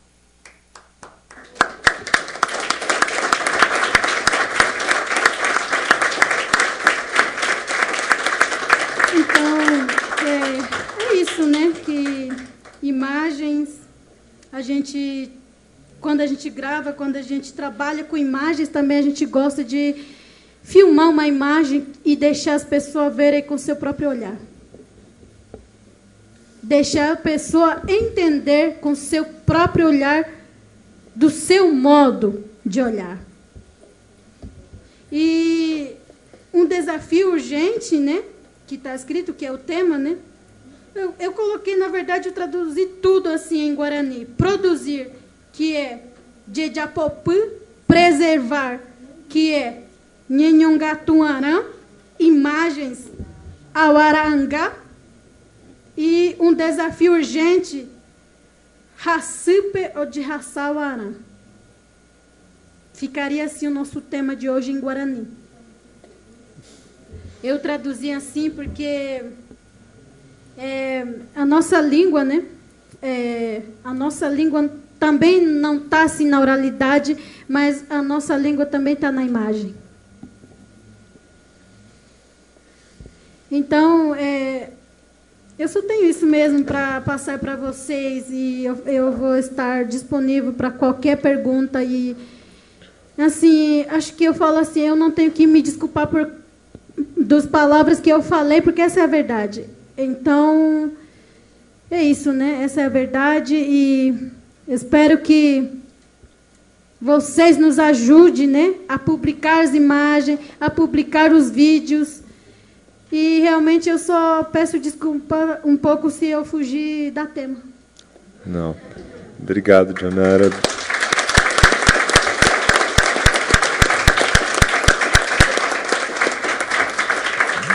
Obrigado, Janito, Janara. É, tem um recado. Vocês, o filme vai passar agora no Cine Teatro. Se vocês forem apresentar a produção, é, não sei se vocês vão ficar ou se vão para. Tá, nós estamos pedindo para vocês irem apresentar o filme e voltar para a mesa. Que o, então... Ah, o último recado que eu vou dar para vocês é que esse que eu li, o recado dos guerreiros, eles estão recebendo assim, eles estão prontos para receber alguma ajuda de qualquer valor para comprar alimentos, né? Então, qualquer ajuda que vocês tiverem, plateia, vão ser bem-vindos. Seja cinco reais, seja dez reais, pelo menos um, um centavo, né, já ajuda muito. Então, é esse recado que eu tenho.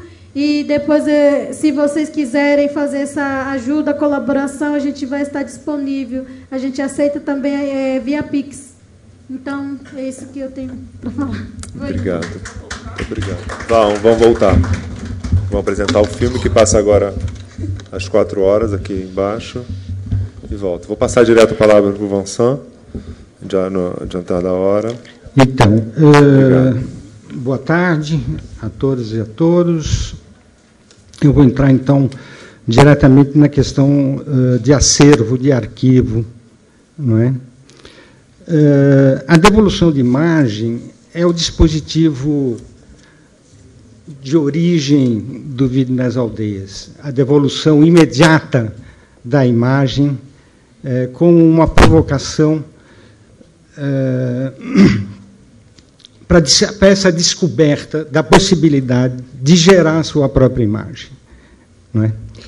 Hoje, é, e ao longo dos 36 anos é, de atividade do vídeo nas aldeias, né, essa devolução ocorreu sistematicamente ao longo desses 36 anos.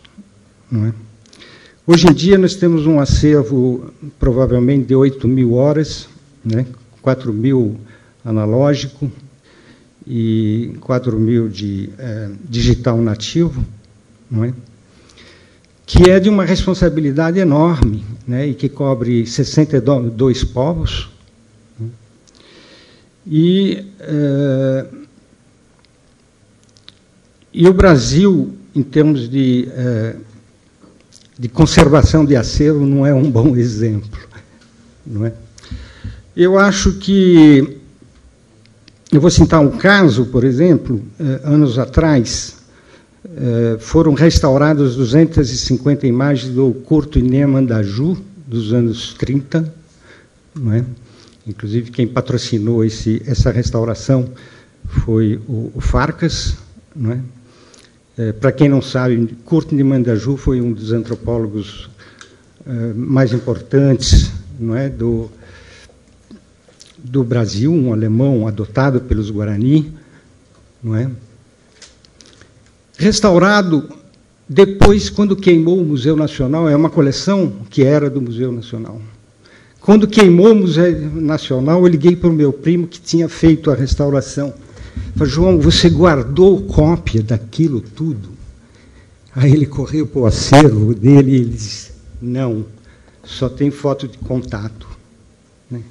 Museus não têm backup. Né? Então, o acervo eh, Timbira de Corte Nemandaju virou cinza. Né?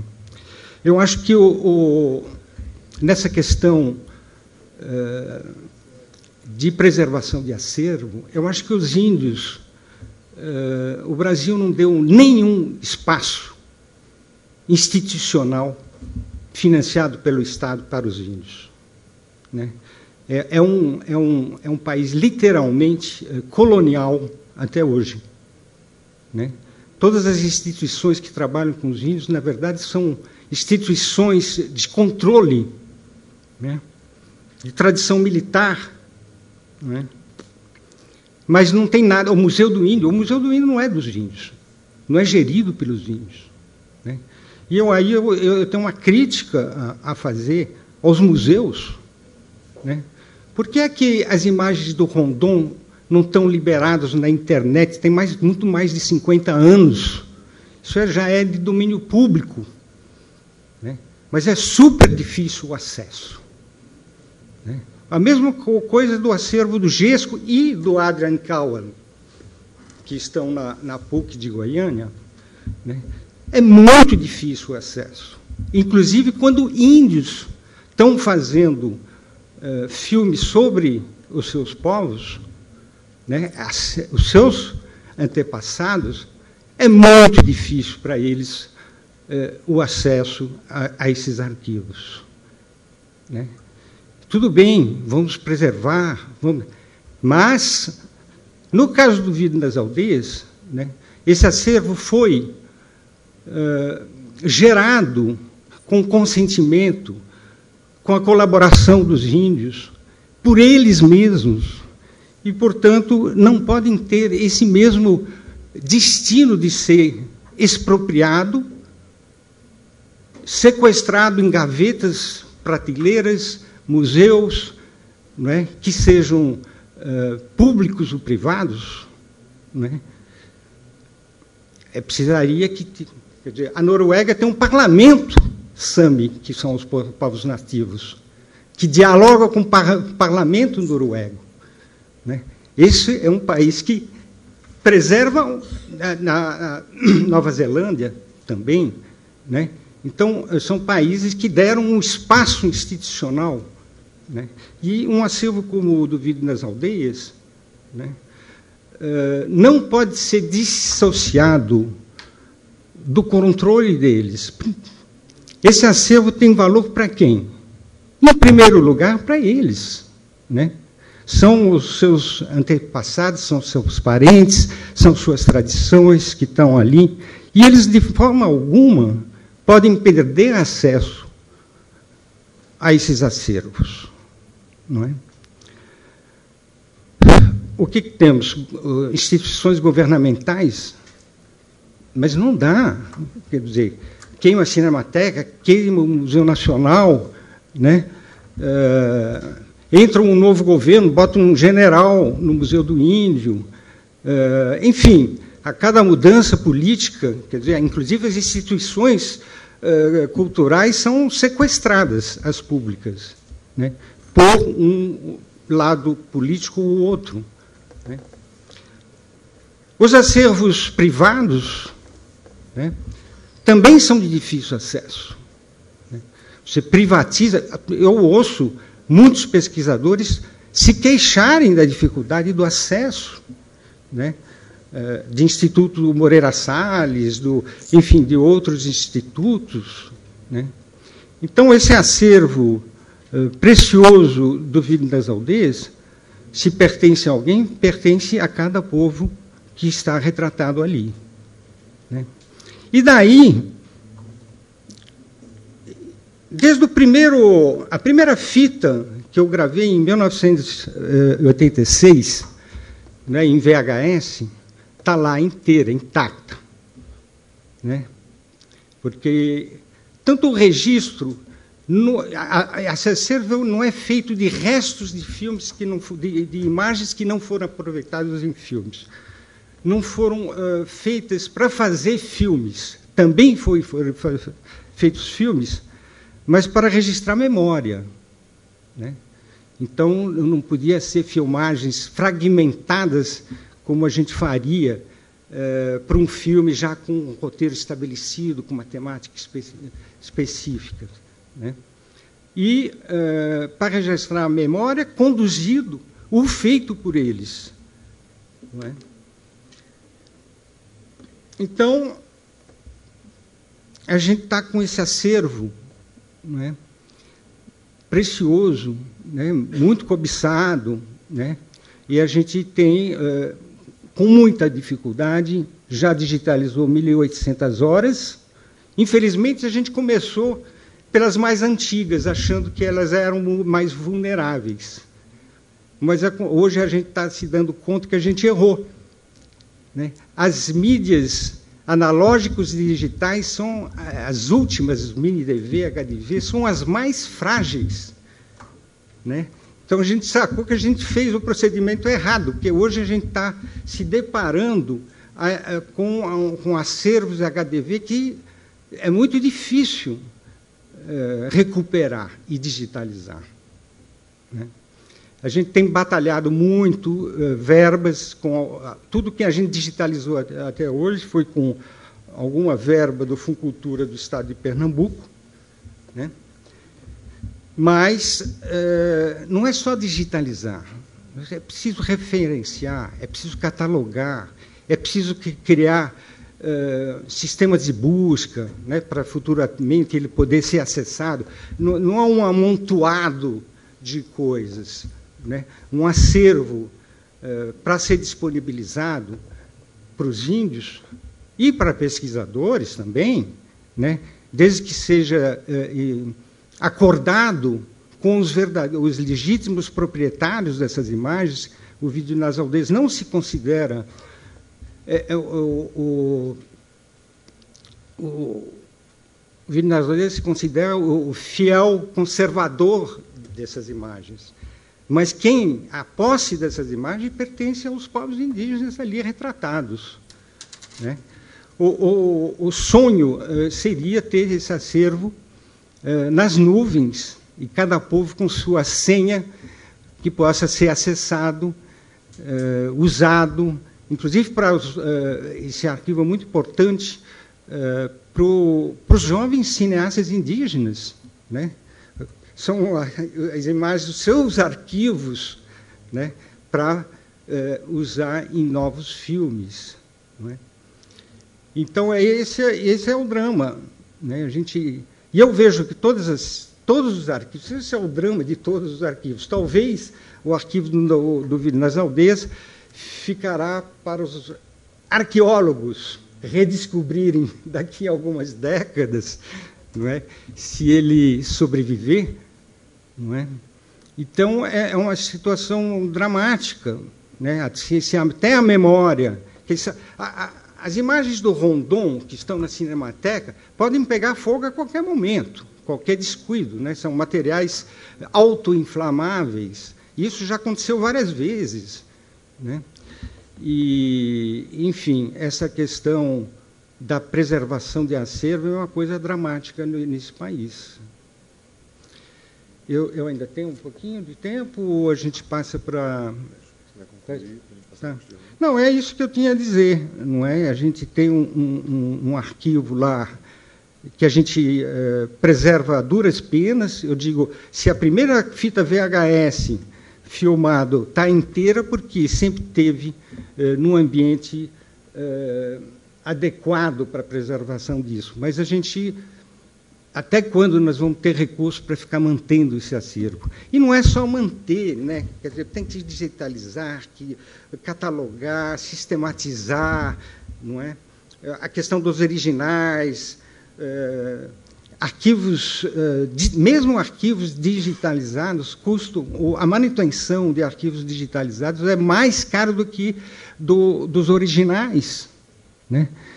Porque a cada, a cada mudança de tecnologia, né, dizer, agora nós estamos no USB2, de, de repente, daqui semana que vem, sai um, um novo. Quer dizer, é um, é um mundo de HDs que vai ter que ser renovado. Quer dizer, exige, quer dizer, só instituições eh, bem estruturadas têm condições de, de preservar uma, um acervo desse. Né? Então, é um, é um desafio para o qual eu tenho quebrado muito a cabeça né, entre o que, que nós vamos fazer. Eu não tenho uma instituição indígena para quem eu possa entregar ainda. Né? E que tenha recurso, estrutura, perenidade, né, para manter esse, esse acervo precioso da memória dos povos indígenas. Então, vamos abrir, né? Era rapidamente Obrigado. isso que eu queria dizer. Obrigado, Vincent. Os desafios da preservação são, são enormes né, para instituições estabelecidas ou, ou não. Né? Acho que são, são. Mas vamos passar já para as perguntas, acho que a gente pode abrir. Né? A gente já está com avançada hora. É, talvez, não sei, duas, três perguntas a gente passa para a mesa, a gente junta também. Alguém? Tem ali uma.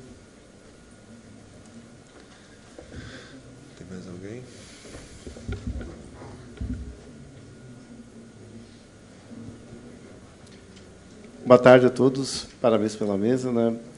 É, eu só queria, eu queria fazer uma, é uma observação sobre o contraste que a gente vê, que a gente está lutando pela preservação de acervos, mas é interessante que eu lembro do trabalho que a Fernanda fez quando é, a represa de Brumadinho desmoronou e ela teve que resgatar o histórico. E ela recorreu às pessoas, à memória das pessoas. Né? E aqui a gente está vendo justamente o massacre dos índios, que é um, um acervo também, né, que é um acervo humano, que está sendo destruído, literalmente, está sendo perdido. Então, acho que antes de preservar os acervos, também temos que preservar, né? Esse acervo humano é muito valioso.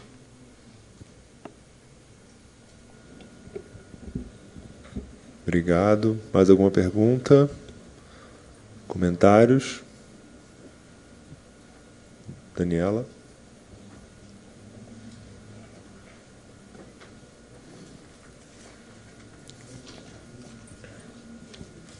Oi? É, eu acho que eu, eu acho que hoje, desde hoje de manhã, é, tem um contínuo de das falas que é a gente toma como premissa pensar esse lugar material da guarda de imagens, né, tentar entender como no ciclo da produção, dentro da cadeia audiovisual, né, da produção, da distribuição, da exibição e da preservação dessas imagens, como é que a gente lida com a existência dessas imagens e os debates transbordam de uma, força, de uma, de uma maneira tão forte para que a gente possa encontrar a vida, que é a matéria principal daquilo que faz com que os filmes sejam gerados. E quando a gente encontra essa vida, a gente pode fazer a mão dupla de, de reverberar sobre aquilo que registra para além da existência dos próprios corpos.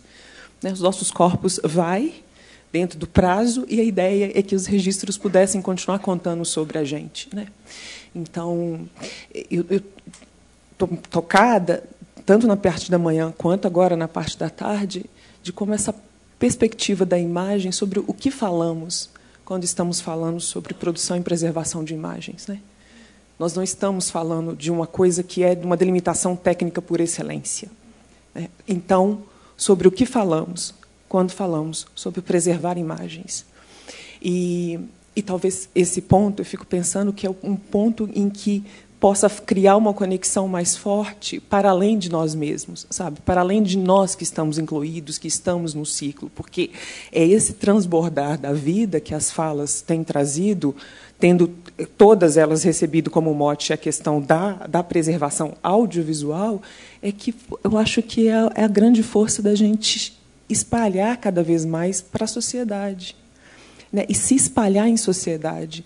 Porque enquanto for causas muito identificadas, cercadas por questões e por grupos que, que, que estão ali pertencendo àquela questão, a gente vai perder a fruição social. Então, estou muito marcada hoje por esse pensamento, sabe, assim, de tentar entender sobre o que falamos, então, nesse contexto de um mundo em imagens, a gente fala tanto isso, né? É, sobre o que estamos falando quando falamos sobre preservação de imagens audiovisuais, assim. Eu acho que está ficando em mim o dia de hoje assim esse transbordamento, sabe, assim. E, e, e, como que a gente então consegue esticar para além de nós essa, essa premissa? O Vincent acabou de terminar de falando, né? Como é que nós vamos fazer com isso? Com isso que se tem em mãos, que é a sociedade brasileira por excelência, né? Então, como é que a gente faz? Então, só esse ponto, assim, porque eu não dei conta Obrigada, gente, pela mesa.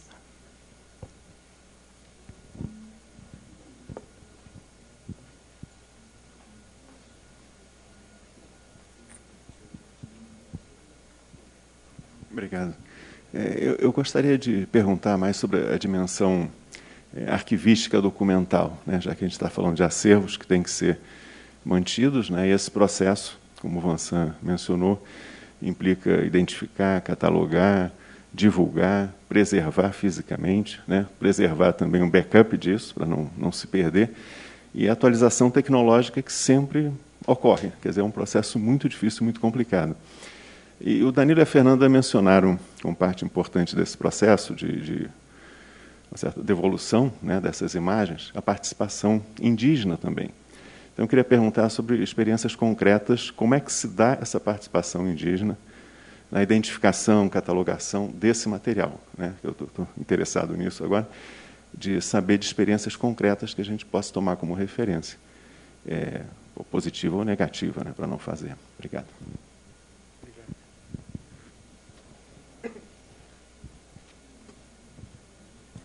Acho que só pegando o gancho da, comentário da Dani, né, a importância dessa, de debater o direito à memória. Né?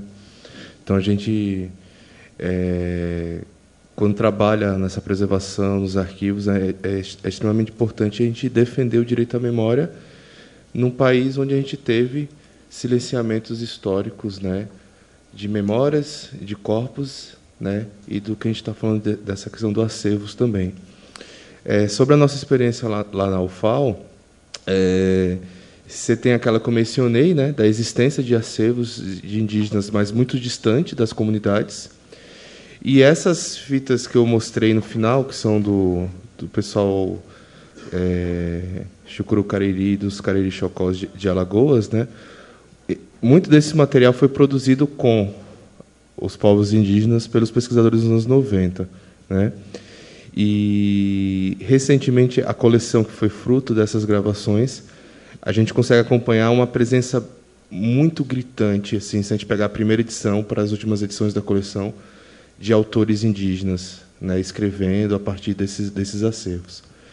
E agora, nesse momento, a, o nosso grande desafio é conseguir esse processo que, que, que é complicado né, de catalogar, digitalizar e, e tudo. E, a partir disso, a gente tem, por exemplo, fitas que não tem nada escrito.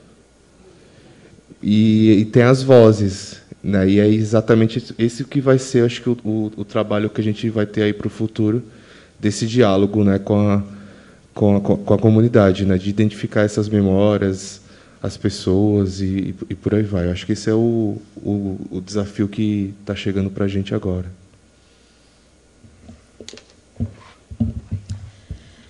Bom, é, quando a gente digitalizou o acervo do GESCO, é, fazendo um parêntese, um processo muito difícil conseguir digitalizar o acervo do GISCO. Como o Vansan falou, as resistências são imensas. Eu fiquei 12 anos na PUC, na frente desse acervo fílmico, e, e a gente teve grandes avanços, como Memória do Mundo, como o edital de preservação do BNDES, que nós ganhamos e conseguimos, então, fazer a digitalização disso tudo. Mas toda essa trajetória foi muito complicada por conta da grande resistência que se existe, e aí eu trago né, para dentro de uma instituição pública, católica, que sempre apoiou e recebeu esses dois grandes acervos, a resistência foi muito grande. No final desse processo de digitalização, a gente meio que provocou, quando eu falo a gente, é, é a equipe que estava na frente dessa, dessa digitalização, Teder, Fabinho, eu, a gente meio que provocou o BNDES para dizer para eles: escuta, não deixa terminar esse projeto sem uma devolutiva para quem interessa. E aí, por conta de recursos limitados, nós fizemos um subprojeto no final do, do projeto de digitalização que chamou Qualificação das Imagens. E nós escolhemos, então, três grupos indígenas para tentar fazer essa, essa, esse exercício. E, e a gente escolheu em função do seguinte: os Caiapós, que é o grupo do Raoni, é um grupo que tinha acompanhado Vilas Boas em todo o trajetória de contato. Então, o, o, o Raoni era quase que um secretário dos Vilas Boas. Todos os contatos que ia acontecer, ele ia na frente, porque ele falava algumas línguas e ele conhecia os grupos, os parentes, os irmãos, os, os grupos próximos. Então, o Raoni tinha muita fotografia que tinha ele e que não era caiapó, que era de outra etnia, mas era do contato e ele aparecia. Então, quando o Gesco catalogou, juntou tudo isso, virou um pacote muito grande com imagens do Raoni, e, e aí a gente precisava que ele falasse para a gente que momento que era cada coisa. Então, nós escolhemos os caiapós em função disso, para poder pegar aquele conjunto enorme de imagens e tentar separar se algumas eram de outros grupos. Depois teve uma outra, uma outra coleção dentro do, do acervo do Gesco, que também era complexa, que era o Cinta Larga e o Suruí. O, o Vilas Boas foi no contato do Suruí, encontrou o Suruí e registrou todo aquilo ali como Suruí. Ou Cinta Larga, agora eu não me lembro, tá? E aí, no momento seguinte, três anos depois, ele encontrou o grupo de novo. Era o Cinta Larga. E aí encontrou os verdadeiros Cinta Larga. Ele falou, uai, mas. Aí eles né, desvendaram a história, que o Cinta Larga não era aquele anterior, não, que o anterior era o Suruí e esse era o cinta larga. E esses dois conjuntos ficaram misturados. Então a gente precisou levar para Goiás os cinta largas e o suruí para que eles vissem suas imagens e pudessem separar o que era de um e o que era de outro. E um terceiro grupo que nós trabalhamos foi os Nambiquara, em função de que foi o primeiro trabalho arqueológico em Goiás, é, em Goiás não, da Universidade Católica, foi é, o primeiro trabalho de arqueologia do Instituto Goiano de Pré-História e Antropologia, que foi no Mato Grosso, no norte do Mato Grosso, no salvamento, no resgate de um sítio que chama Abrigo do Sol, que fica dentro da terra dos, dos, dos Nambiquara. Então, em função desse projeto, que era muito grande, e de que os Nambiquara são cinco grupos, a gente precisava separar os Nambiquara né, direitinho. É, esse trabalho foi fantástico. A devolução foi assim uma coisa maravilhosa. Levar os indígenas para ver as suas imagens, eu vou contar um exemplo para vocês verem a força do, desse negócio.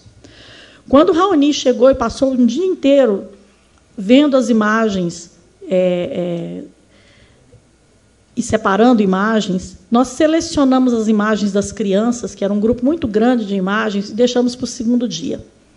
Oito horas da manhã, a gente começou a qualificar essas imagens das crianças. E passa uma criança, ele conta, ah, filho de fulano, esse é o fulano, ah, será que esse é aquele menino? Ah, esse está esse tá adulto, esse está vivo, esse está morto, esse está... E, de repente, uma imagem de uma criança que eu passei, ele falou para mim, volta. Aí nós voltamos a imagem, ele ficou muito tempo olhando para aquela imagem. E eu passei a imagem, ele falou, não volta. Voltei, ele continuou analisando aquela imagem por muito tempo e passou para frente. Aí, mais umas duas imagens depois, ele falou a mesma coisa: para. E ficou muito tempo, coisa assim de meia hora olhando para aquela imagem. E aí deu um estalo, eu perguntei para ele: quantos filhos você teve? Ele falou: dez. Eu falei: estão todos vivos? Ele falou: não. Cinco estão vivos, cinco já morreram. Aí deu até um gelo né, na barriga, assim. Eu falei: quem são essas crianças que você me pediu para parar? São meus filhos. E ele se encontrou com cinco filhos mortos nas imagens. E nós passamos o resto do dia com ele analisando as imagens dos filhos. Então, assim, é uma força e é uma, uma necessidade muito grande que existe, porque é aquilo que eu falei no final: as coisas têm vida. Aquelas fotos trouxeram de volta para um pai cinco filhos. E isso é, é, é algo que não dá para a gente contar e, e, entender a emoção que é. Para a gente, imagina para eles.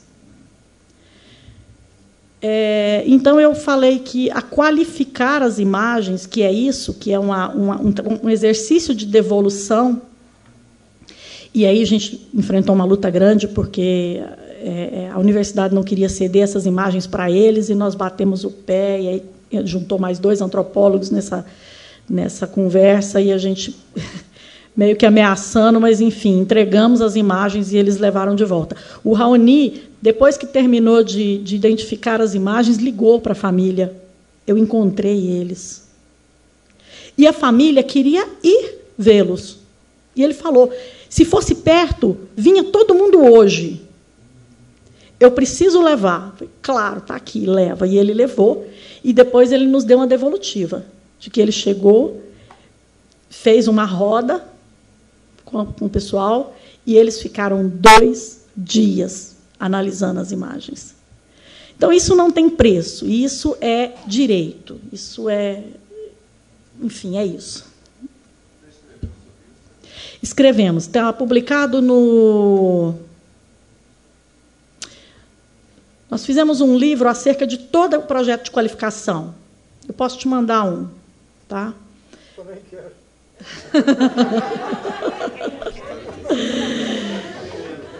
Tá bom, eu vou. Eu, estava, não está mais. Me escrevam. Eu, a gente, eu vou dar um jeito da gente conseguir isso. E eu acho que isso é, é uma, uma coisa também que esse livro tinha que ser distribuído assim.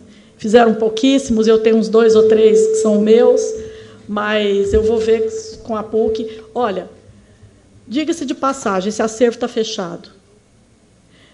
Recentemente, uma antropóloga me ligou de dentro do acervo e falou: Fernanda, como que eu consigo? Eu consegui um recurso para qualificar mais dois grupos. Como que eu consigo ver as imagens tais e tais? Eu falei: olha, elas estão digitalizadas, estão no sistema mídia portal, estão é, é, salvas em LTO.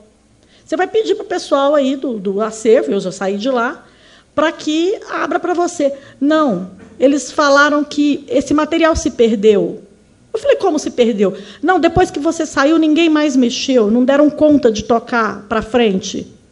Eu falei, então, a ilha de edição que foi comprada para tra tratar esse material, é, o mídia portal que está instalado, não, ninguém mexe, ninguém sabe, não quiseram aprender, a resistência foi grande a esse ponto. Quando eu terminei o projeto, entreguei o projeto do BNDES e saí de lá, Passaram uns meses, as pessoas que, que, que fechavam aquilo aposentaram, saíram de lá e está fechado. Aí ela me perguntou como que eu faço para digitalizar de novo. Eu falei, mas que absurdo, como digitalizar de novo? Já está digitalizado, está tudo pronto aí. Não, mas ninguém abre, ninguém dá conta.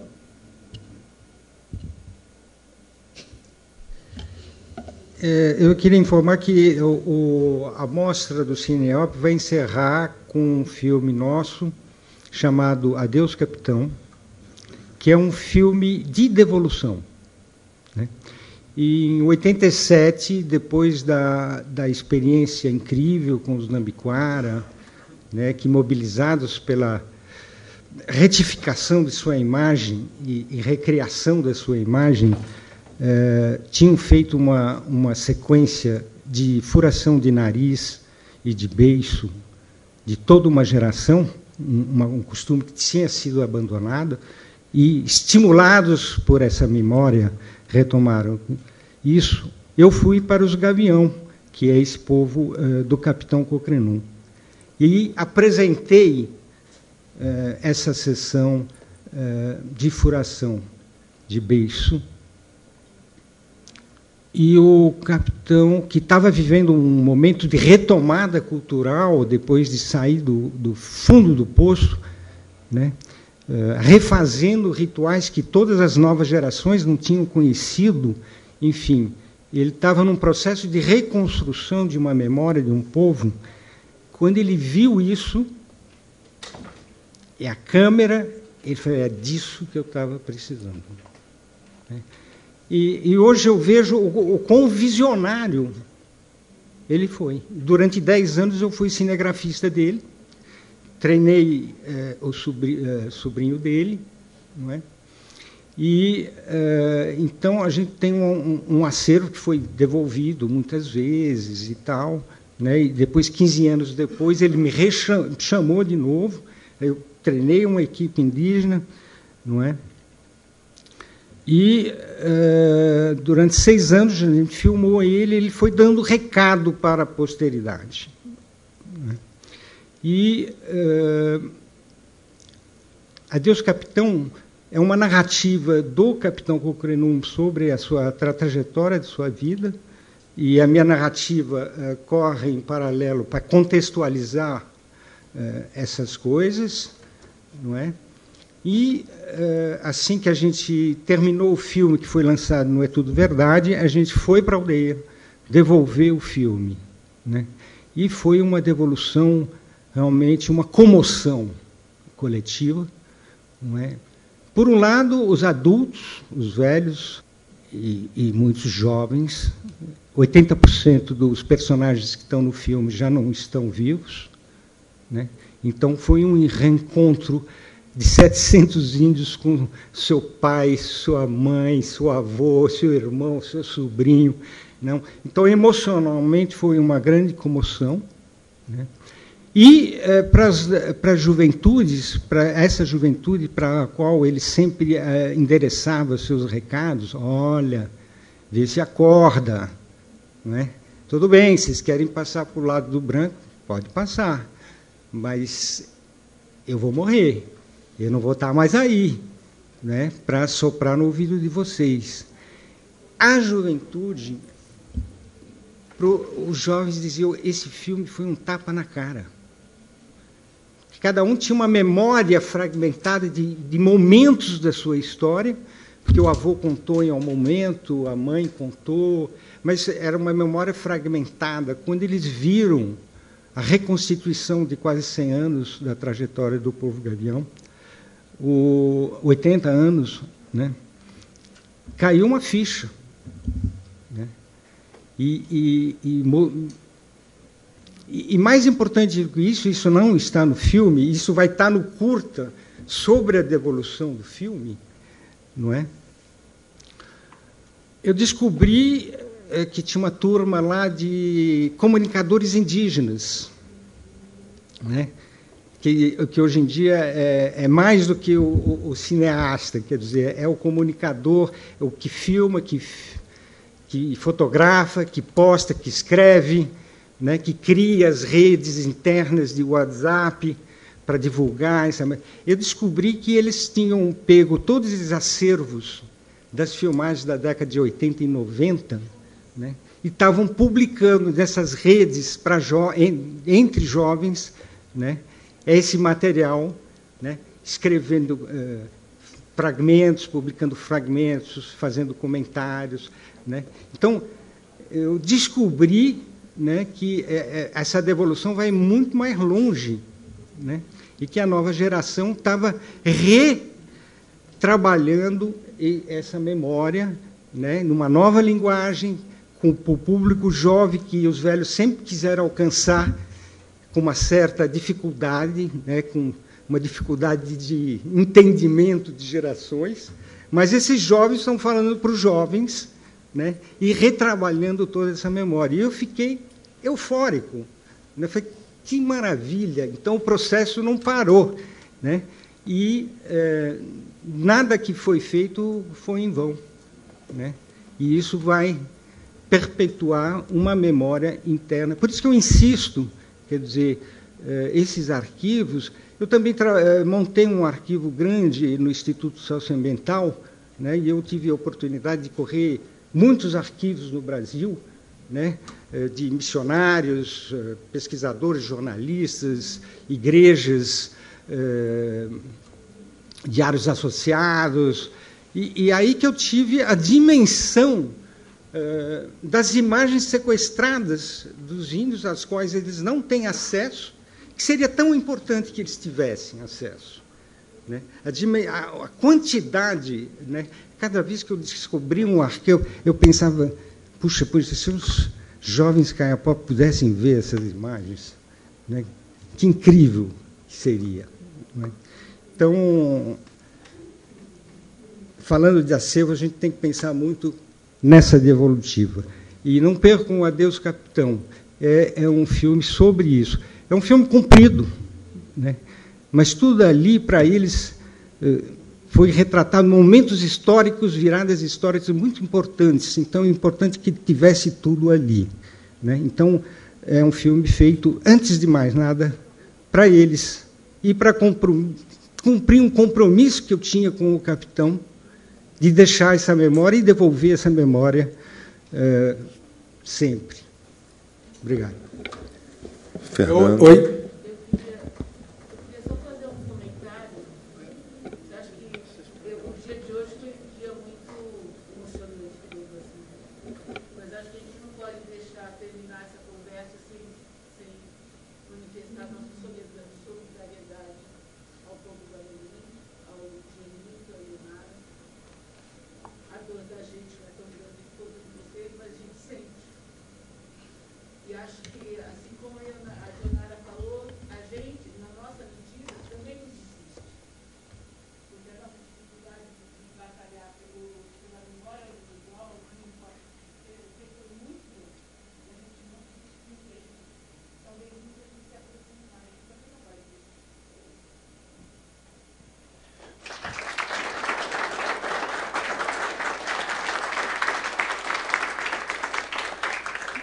Eu vou, eu vou ser rápido, bem rápido. Eu só queria é, pontuar, provocar, pedir para que a gente recupere que antes da pandemia a gente tinha começado uma interação com a sala ao lado. A educação é fundamental para difundir, para nos, termos apoio, para divulgarmos nossos acervos. Eu nem ia falar isso, mas entrou uma professora aqui, amiga minha, que eu tava, a Mônica de Contagem, a gente tem feito um trabalho muito legal em contagem com as escolas e o audiovisual.